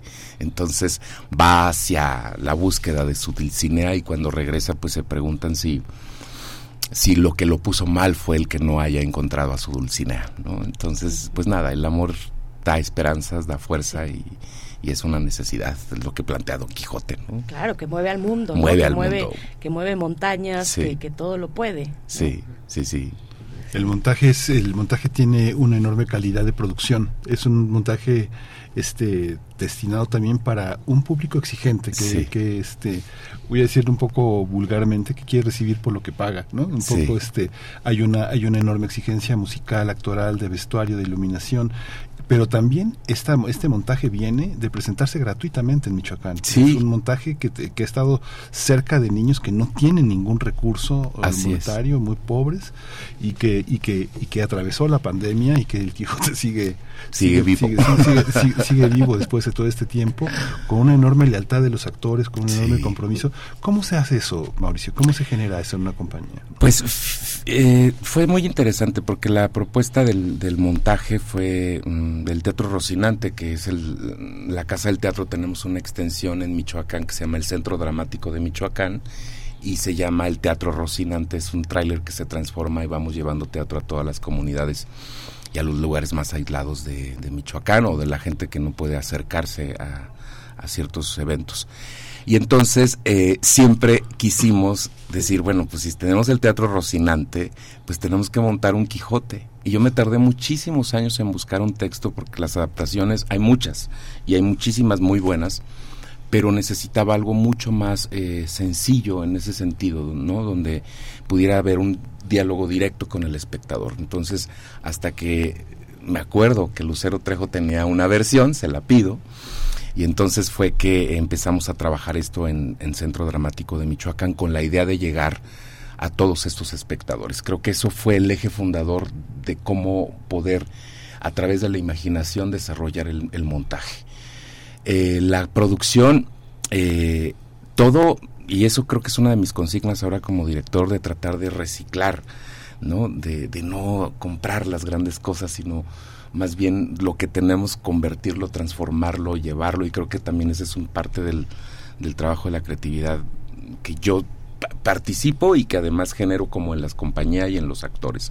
Entonces en el Cedrán pues es una gran bodega y ahí lo que hice fue meterme. Obviamente había un, maravilloso eh, técnico y también este mm, que me ayudó a toda la construcción de, la, de, los elementos que, que trabajo en la producción. Entonces fue un, trabajo en colectivo, fue un trabajo eh, a partir de, juntarnos y empezar a explorar las necesidades del montaje y pues locuras mías que se me iban antojando también de, cómo hacer al caballo, porque lo primero que decía yo, ¿cómo voy a montar el Quijote si no voy a tener un caballo, si no va a estar Sancho? Y entonces, ¿de qué manera empezar a elaborar todos esos objetos? Finalmente creo que eh, también es un trabajo de objetos el Quijote y, fue desarrollo de la imaginación, Miguel. En realidad creo que es eso. Creo que cuando uno tiene necesidad de contar algo, de decir algo, no importa tanto los recursos, sino más bien el recurso humano y, la capacidad de, inventarte el mundo y de inventarte las cosas. Claro, No sé si contesté. No, claro que sí. Y nos hace, este, pues nos deja muy claro lo que hemos visto en el teatro cultural, ¿no? Que hay una necesidad de ser creativos, de sacarle hasta el último, eh, la última gota de jugo a cualquier objeto de intercambiar también, ¿no? Con otras producciones, con otros colegas. Y ahora que mencionabas a Rocinante, eh, a, Teatro Rocinante, bueno, me lo, me, lo, trajiste a la memoria, no sé si les pasa a quienes nos escuchan, pero es que después de la pandemia, cuando todo se suspendió, eh, pues dejamos de ver muchos de esos, ¿no? De esas, eh, de esos experimentos, de esas posibilidades de llevar un teatro itinerante, en este caso en una especie de tráiler, ¿no? Como, eh, en, un, en un auto grande, ¿no? Y ahí se va, se va desenvolviendo, desdoblando el escenario y llega a cualquier lugar, Y era una maravilla, ¿no? Creo que lo teníamos muy presentes algunos antes de la pandemia, pero después muchas cosas de esas, pues, estuvieron impedidas de realizarse, ¿no? ¿Cómo, ¿Cómo fue? A ver, cuéntanos un poquito. Pues fue, fue, fue maravilloso porque eh, obviamente había tuvimos que reducir muchísimo también la entrada de espectadores por, no por todas las cosas de contingencia etcétera. Pero pues la gente estaba necesitada también de, de, de, ver cosas de estar en el teatro de salir no se fue haciendo paulatinamente. Desafortunadamente no pudimos desarrollar muchísimo durante pandemia el montaje, tuvimos que suspender, pero sí alcanzamos a dar algunas funciones este, en los caminos de Michoacán y tuvimos que suspender por, por, por, el asunto de, porque además es un espacio cerrado, o sea, si es un tráiler que se transforma, si tiene una carpa, si tiene una puertita y la gente entra al teatro.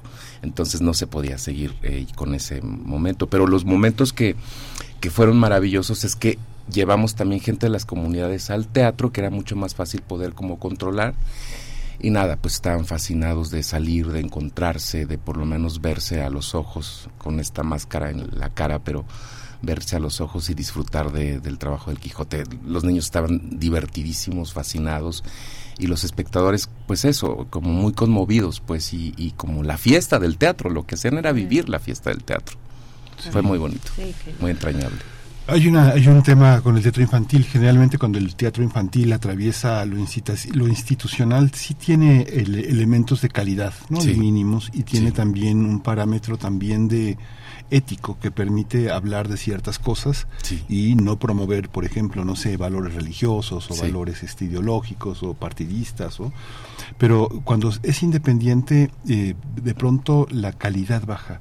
Sin embargo, cuando están alojados en un conjunto ético teatral más importante eh, que hoy es el teatro independiente, sube. ¿no? Hay, hay una parte que se hace un teatro crítico y un teatro muy creativo. ¿Cómo es este? ¿Cómo es este tránsito, este Mauricio? Porque finalmente tú perteneces a, una, a un conjunto de actores que son muy reconocidos tanto en la televisión como en el cine, en el, ámbito comercial, que les permite tener como garantizado el interés de un público que te reconoce en las plazas, en la calle, ¿no? Sí. Pero al mismo tiempo tener la calidad que te coloca como una un representante de ciertos valores progresistas. ¿Cómo se da ese tránsito? Nosotros lo vimos de manera este zigzagueante, por ejemplo, no sé, cuando estaba Rosa María Bianchi o cuando estaba Héctor Mendoza en la Escuela de Actores de Televisa, ¿no? Claro. Pero lo vimos de otra manera cuando estaba María Rojo, Ofelia Medina o Víctor Carpinteiro o gente así en el ámbito también teatral, produciendo teatro de mucha calidad. ¿Cómo, cómo se da ese, ese juego de estar en los aparadores donde todo el mundo te reconoce y, la, y la otra parte en el teatro independiente que se exige una alta moralidad, un alto compromiso social, crítico?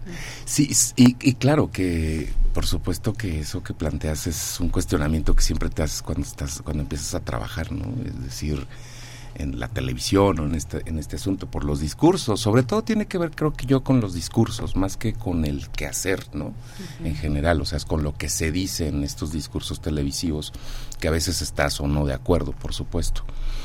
Eh, creo que ahí es donde entra como en lo personal entra como el cuestionamiento a veces, pero hasta que no mm, me relajé yo en el sentido de decir, bueno, o sea, mm, pues puedo estar de acuerdo en ciertas cosas, en otras no, pero finalmente soy yo un actor y me están contratando para trabajar un personaje, ¿no?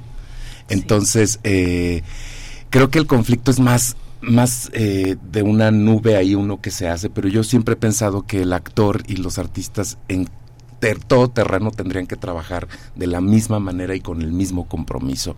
Creo que la separación la han hecho eh, finalmente o la gente de teatro o la gente de televisión, ¿no? ¿no? Pero creo que los actores tendrían que estar en todos los, todos los momentos, claro, trabajando con calidad y con compromiso.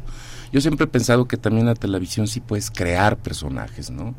que no que no es nada más llegar y ya, o sea, el, trabajo que yo hago, por ejemplo, cuando me invitan a un trabajo de teatro o cuando estoy en un trabajo de televisión, personalmente hago el mismo en, mi casa, ¿no? Es decir, obviamente a los directores de, televisión o a los productores no les va a interesar el trabajo que yo hago en mi casa, pero a mí sí me interesa.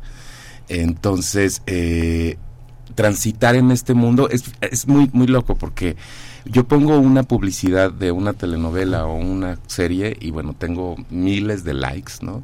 Pero pongo algo de teatro y aparecen 200 likes o 100 likes, ¿no? Entonces ahí es donde también la gente dices, qué raro, o sea, porque estamos acostumbrados solo a ver cierta imagen o cierta construcción de las personas y lo otro no nos interesa tanto. Y la verdad es que me duele, ¿no? Porque de repente digo, es que me encantaría que hubiera más like para que fueran al teatro, ¿no? la gente.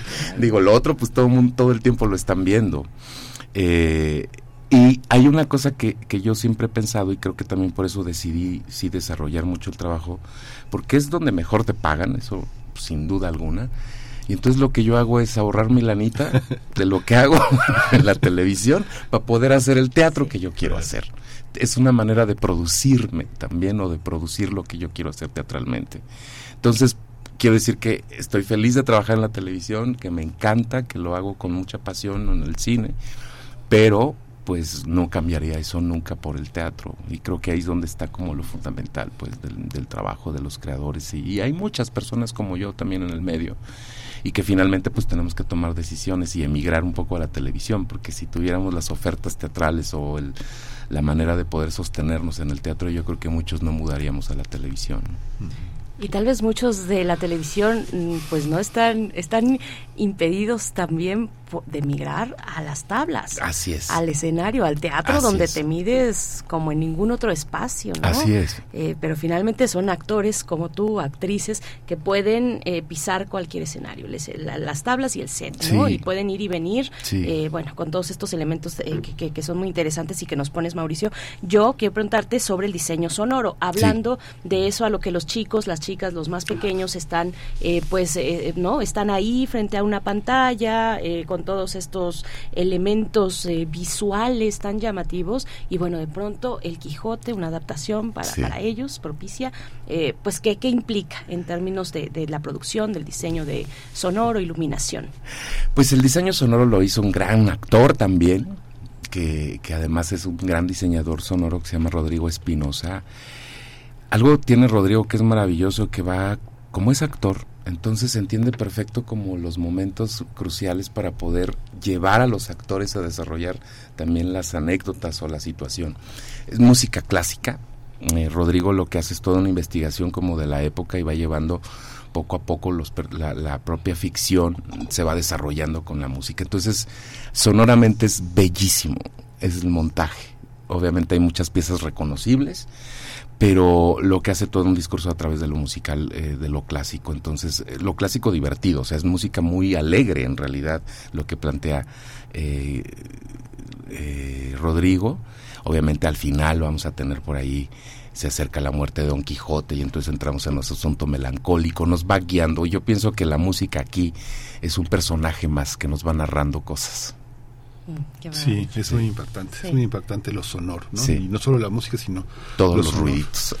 Bueno, pues, pues este, eh, ya nos acercamos al final, Mauricio, pero un poco darnos las coordenadas, cómo seguir el montaje, cómo estar, cómo estar atentos. Sabemos que el teatro es de boca en boca, pero este, cómo, cómo tienen unas funciones más. Pues perdón, vamos perdón, voy a hacer un paréntesis porque decías los ruiditos y ah. eso es bien importante que no se nos pase eh, por debajo, porque aquí en radio sabemos perfectamente lo que eso significa. Eh, pero a ver, cuéntanos, Mauricio.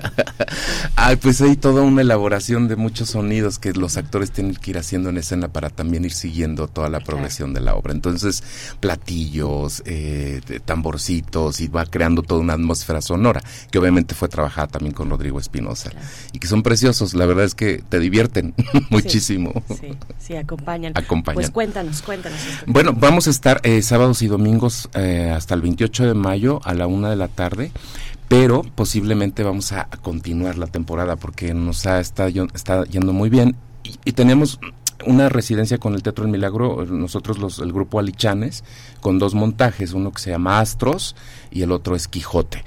Entonces la segunda temporada era de Astros el 17 de junio en adelante. Entonces lo que vamos a hacer es sostenernos los domingos con Quijote y los sábados vamos a poner Astros. Entonces ahorita para no confundir al espectador hasta el 28 de mayo sábados y domingos a la una de la tarde y después vamos a tener otra temporada eh, para poder continuar con el Quijote. Pero los invitamos a todos, por favor, lleven a sus hijos al teatro. Así es. Bueno, pues muchas gracias Quijote y Panza, la versión de Lucero Trejo, pues con este trabajo maravilloso de eh, la colectiva o colectivo teatral mexicano Los Alichanes. Muchas gracias Mauricio Pimentel, director y productor de esta obra. Mil gracias por la invitación. Los esperamos a todos por allá. Muchísimas gracias. vamos a vamos a hacer una pausa musical, vamos a ir con música, vamos a escuchar eh, eh, El Arreo. Es una canción hecha en España con el Mariachi Vargas en la versión de Jorge Negrete.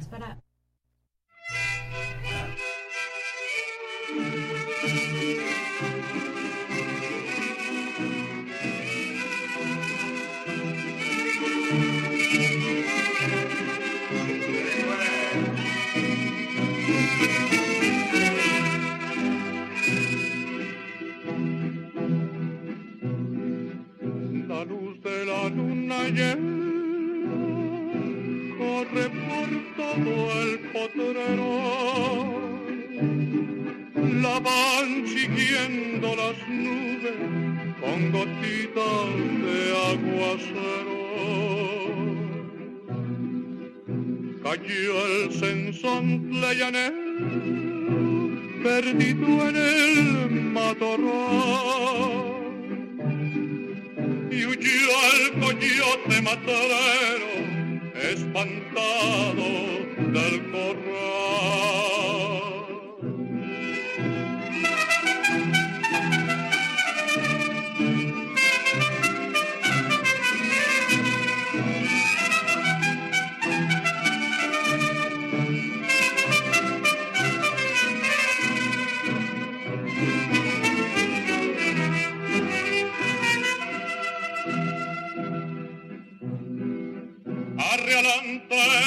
Vaca pinta, no te cortes del camino.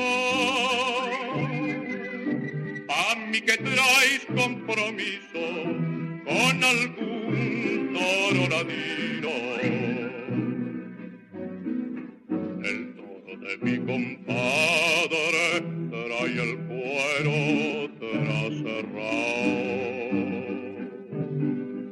Ay, qué buena está mi ahijada, a que la habré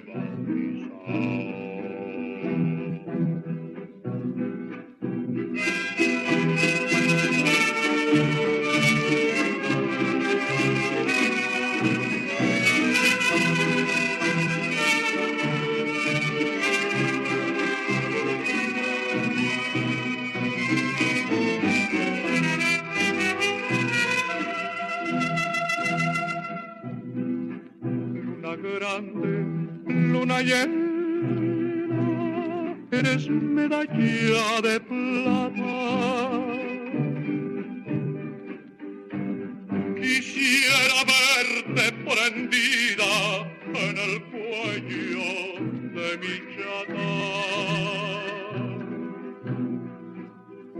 Desde aquí ya se divisan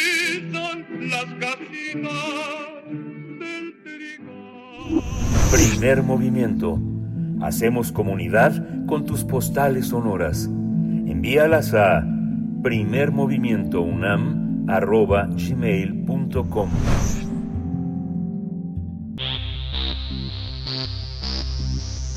De festivales, ferias y más. Recomendaciones culturales.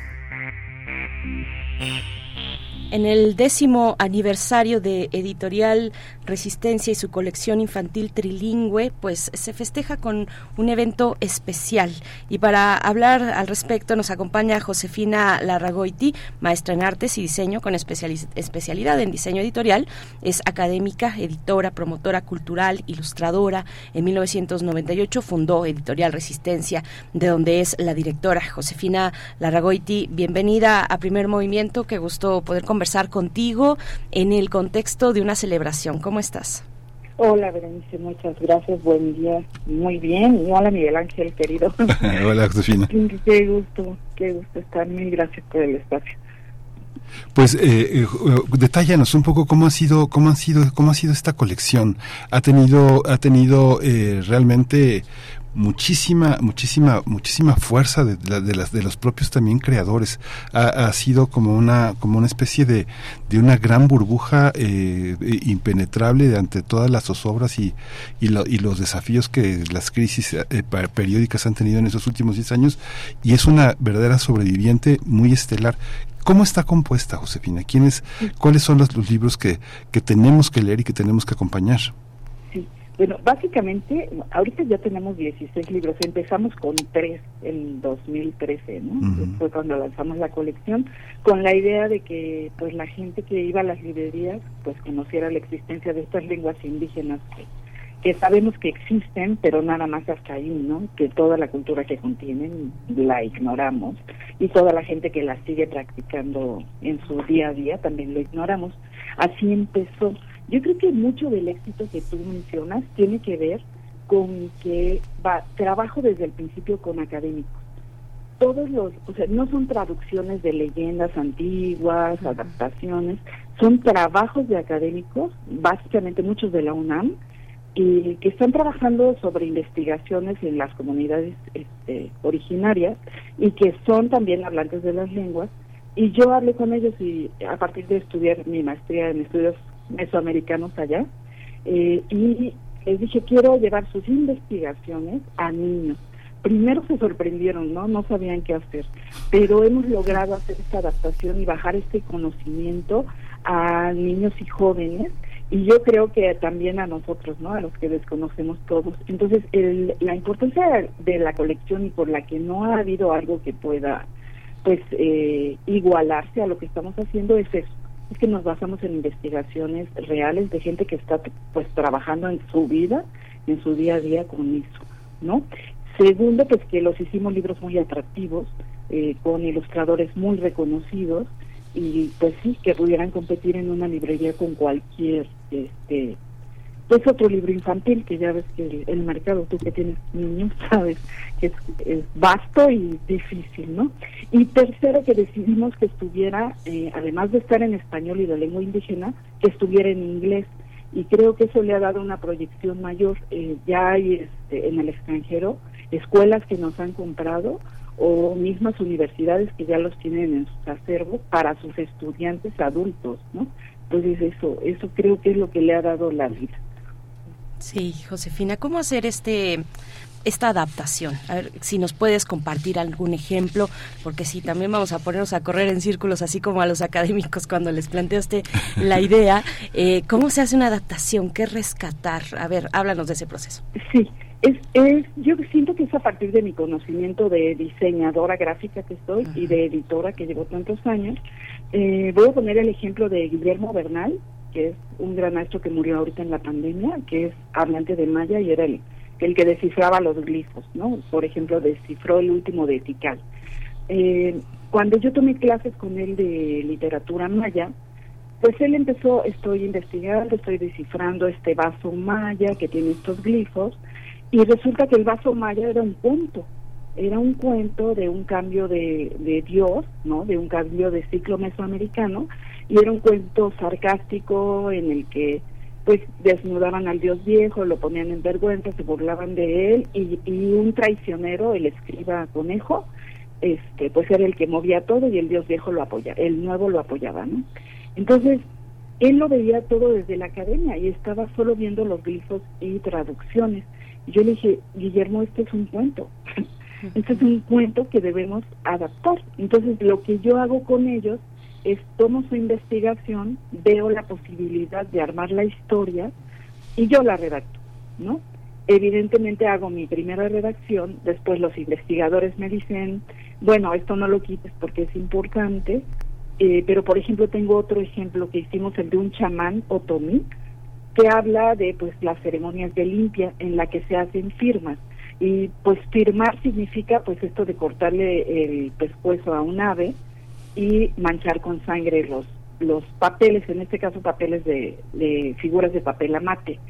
y yo le decía, bueno, no podemos ponerle a un niño que se firma con, con la sangre de un ave, ¿no? Entonces, sí pusimos que, que él terminaba su trabajo, armaba su, su altar, la ilustradora Citlali Narcos hizo un muy bonitos dibujos de los altares, pero se pone al final el eh, don, bueno, el nombre del chamán pone su firma. Entonces, para un niño, pues es una firma, para un conocedor, para un etnólogo, para cualquier antropólogo, sabe que una firma es, es esto que te digo, ¿no? Entonces, es un trabajo en conjunto y sí, básicamente se requiere mucho de la edición, pero también mucho del conocimiento de ellos. Y, y ha habido muchos eh, que nos han presentado, historiadores, investigadores, antropólogos, que nos felicitan porque cómo se puede hacer esta adaptación de algo que puede ser tan delicado a que el niño comprenda que se hacen limpias, cuál es la costumbre, cómo vive la abuelita, cómo le prepara el pan, este, hacemos historias, ¿no? Básicamente me encantaría pues ya mandarles nuestros últimos libros si quieren y que puedan regalar. Claro que sí. ¿no? Uy, con mucho gusto. Sí, son bellísimos. Además, además, bueno, hay que, hay que, hay que decir que el, el, el gran fantasma presente que está detrás de todos estos primeros números es Alfredo López Austin, ¿no? Nada menos. Que ya no está, pero está. Es algo, es una presencia que nunca dejará de estar entre nosotros, porque es esa, es esa parte fundacional. Y esta parte, esta parte también que se, hubo, hubo también una exploración tecnológica, Josefina. ¿Cómo, cómo se dio este, este proceso? Sí, bueno, eso también fue una suerte. Básicamente, por ejemplo, el Tlacuache Guamilero está basado en el libro de los mitos de, del Tlacuache de, de, López Austin. Y López Austin fue mi maestro, igual que Adam, este, Adam no, Adam no, Thomas Smith, que era un especialista en zapoteco, y Guillermo Bernal. O sea, mis tres grandes maestros ya murieron ahorita, ¿no? Pero sí, o sea, esa sombra va a ir ahí hasta que yo me muera, ¿no? sí, son chamanes este, ellos mismos. Sí, entonces, en mi primer eh, convoca, bueno, en mi primer convocatoria a investigadores, por un traductor investigador que es Víctor Linares, me llegó un chico que es un genio, un chico que hacía video, animación, que se llama Víctor Palacio, Bigman firma. Él pues nos trajo el libro del viaje a Mictlán, que por ahí les digo que es el, es el bestseller de la colección, ¿no? Ah, lleva más de 100.000 impresiones, ¿no? Entonces llega él con su, pues ah, estaba aprendiendo agua, llega con su historia basada en un códice, ¿no? Y en investigaciones también, de cómo llegar al Mictlán, y hace su primer libro, se agota muy pronto, y cuando yo le digo, él se emociona mucho, era muy joven, y me dice, bueno, pues yo soy animador, vamos a ver si podemos hacer este, la realidad aumentada, ¿no? Y ya llegó él con la realidad aumentada, que significa que tú tienes que comprar el libro, porque yo soy defensora del libro en papel, no tanto por romántica, sí por una cuestión realista, ¿no? O sea, México tiene zonas a las que ya he tenido acceso gracias a esta colección, donde no hay internet, no hay luz, no hay agua, no hay nada. Y les llevamos libros, ¿no? Nunca van a poder ver esta realidad aumentada, pero van a tener el libro impreso. Entonces tú tienes el libro impreso, bajas una aplicación gratuita que se hace por cada libro, eh, se llama, todas tienen el nombre de los libros, ahorita hay solo como ocho libros con aplicación de los 16. Eh, bajas tu aplicación en tu tablet o en tu celular y enfocas el libro y se anima y te lo cuenta. No solo te lo cuenta en español, te lo cuenta en náhuatl, si el libro está en náhuatl, te lo cuenta en inglés. ¿no? Entonces, dependiendo la lengua que tenga, tú vas a escuchar cómo se escucha la lengua originaria y lo vas a oír en inglés y en español. Eso pues sí, también ha dado alcances muchísimo mayores a, la colección. Yo digo en estos sectores menos marginales y, más privilegiados, ¿no? En, los que estamos nosotros, pero sí hemos tenido esa posibilidad y fíjate que ya avanzamos, Miguel Ángel. Tenemos ahora del viaje a Mictlán un juego interactivo donde tienes que pasar obstáculos para ir librando y, llegar a descansar con los dioses de la muerte del Mictlán, ¿no? Este, y dentro del programa que hablaremos cuando me digan, hay una obra infantil que es El viaje a. O sea, ya se adaptó a teatro también y tiene mucha tecnología también. Josefina, pues precisamente cuéntanos cómo vamos a festejar estos 10 años eh, de la colección infantil trilingüe de Editorial Resistencia. Sí, pues decidimos hacerlo en un espacio que nos permita estar todo el día, ¿no? Hacer una gran fiesta, que vengan todos nuestros autores, que son pues alrededor de 12, que vengan los traductores, que vengan los ilustradores y que venga toda la gente y los niños, ¿no? Entonces vamos a empezar con esta obra que es El viaje a Mictlán, que es de Bigman, van a poder conocer aquí a Bigman, les digo que es un genio, sigue siendo muy joven. Va, invitamos a una cuentacuentos muy reconocida que se llama Lidia Zaragoza y que es muy, también le interesan mucho las cosas del lenguaje originarias. Vamos a hacer, bueno, rifas de libros, vamos a dar dulces. Esa es toda la primera parte, como de once y media a dos treinta, vamos a estar con los niños, ¿no? Haciendo eventos para ellos, para que se acerquen a las lenguas y pues reconozcan que su cultura es de ellos, ¿no? No importa que no que tengamos la desfortuna de no haber nacido en un lugar donde pudiéramos hablar una lengua, una lengua que sigue viva y que por algo sigue viva, ¿no? También eh, eh, me interesa mucho, yo estudié después una maestría en la Universidad Hebraica en acción humanitaria, se llama Liderazgo en Acción Humanitaria Internacional, y a partir de eso he descubierto también las exigencias que ahorita tiene el IPCC, que es el panel internacional para el cambio climático, que está diciendo que regresemos a los saberes ancestrales para ver cómo recuperar la tierra, cómo regenerar cultivos, cómo... Y estos libros tienen mucho de eso, hablan de lo que es una milpa. Entonces, eh, dentro de esta nueva necesidad que hay internacional, también nos insertamos en esta en esto de, de que el arte sirva también para ayudar. A mí el COVID me movió muchísimo, estar ahí metida y decía, bueno, ok, hago libros, pero ¿y esto? ¿Qué bien le hace al mundo cuando se paraliza? ¿no? Sí, Y, y lo que hice fue encontrar una liga, una liga de ayuda humanitaria y por otra maestra Leticia Palacios que dirige a un lugar para niños de la calle que se llama Ayuda y Solidaridad. Este, vamos a hacer este evento además con causa, ¿no? Y, y no es que le estemos pidiendo dinero, pedimos tenis blancos y, y pantalones de mezclilla oscuro para niñas de entre 6 y 12 años Muy bien. sí. pa- para sus escuelas, ¿no? Entonces, la segunda parte sí va en la presentación de nuestros últimos tres libros, que está en Otomí, en Izcateco y en Náhuatl y Zapoteco, el último.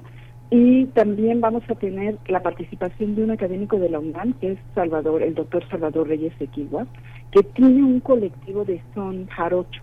Ellos son investigadores de la música y aparte son músicos, entonces tocan son jarocho, pero no el que estamos acostumbrados a ver comercialmente, realmente es, es como muy conmovedor y es, es como otra manera de sentir la música. Ellos van a estar como cerrando el evento. Pues qué delicia, Josefina, qué delicia. El día de mañana, sábado 6 de mayo, Avenida 3, número 92, Colonia San Pedro de los Pinos. Está a dos cuadras del metro San Pedro de los Pinos, en Ciudad de México. El donativo es voluntario, pantalones de mezclilla oscura y tenis blancos eh, para niñas entre 6 y 12 años. Qué maravilla, enhorabuena. Muchas gracias, Josefina. Pues eh, ojalá que podamos estar ahí festejando estos 10 años de una resistencia lingüística. Gracias. Muchísimas gracias y aquí los espero. Miguel Gracias. Ángel, trae a tus niñas. Claro que sí, ahí nos vemos. Gracias. Abrazos, Abrazos. mil gracias. ¿eh? directora de Editorial Resistencia. Nosotros nos vamos ya tal vez con música de onda trópica, linda mañana para ustedes. Hasta el próximo lunes. Nos vamos, Milán. Nos vamos, esto fue primer movimiento. El mundo desde la universidad.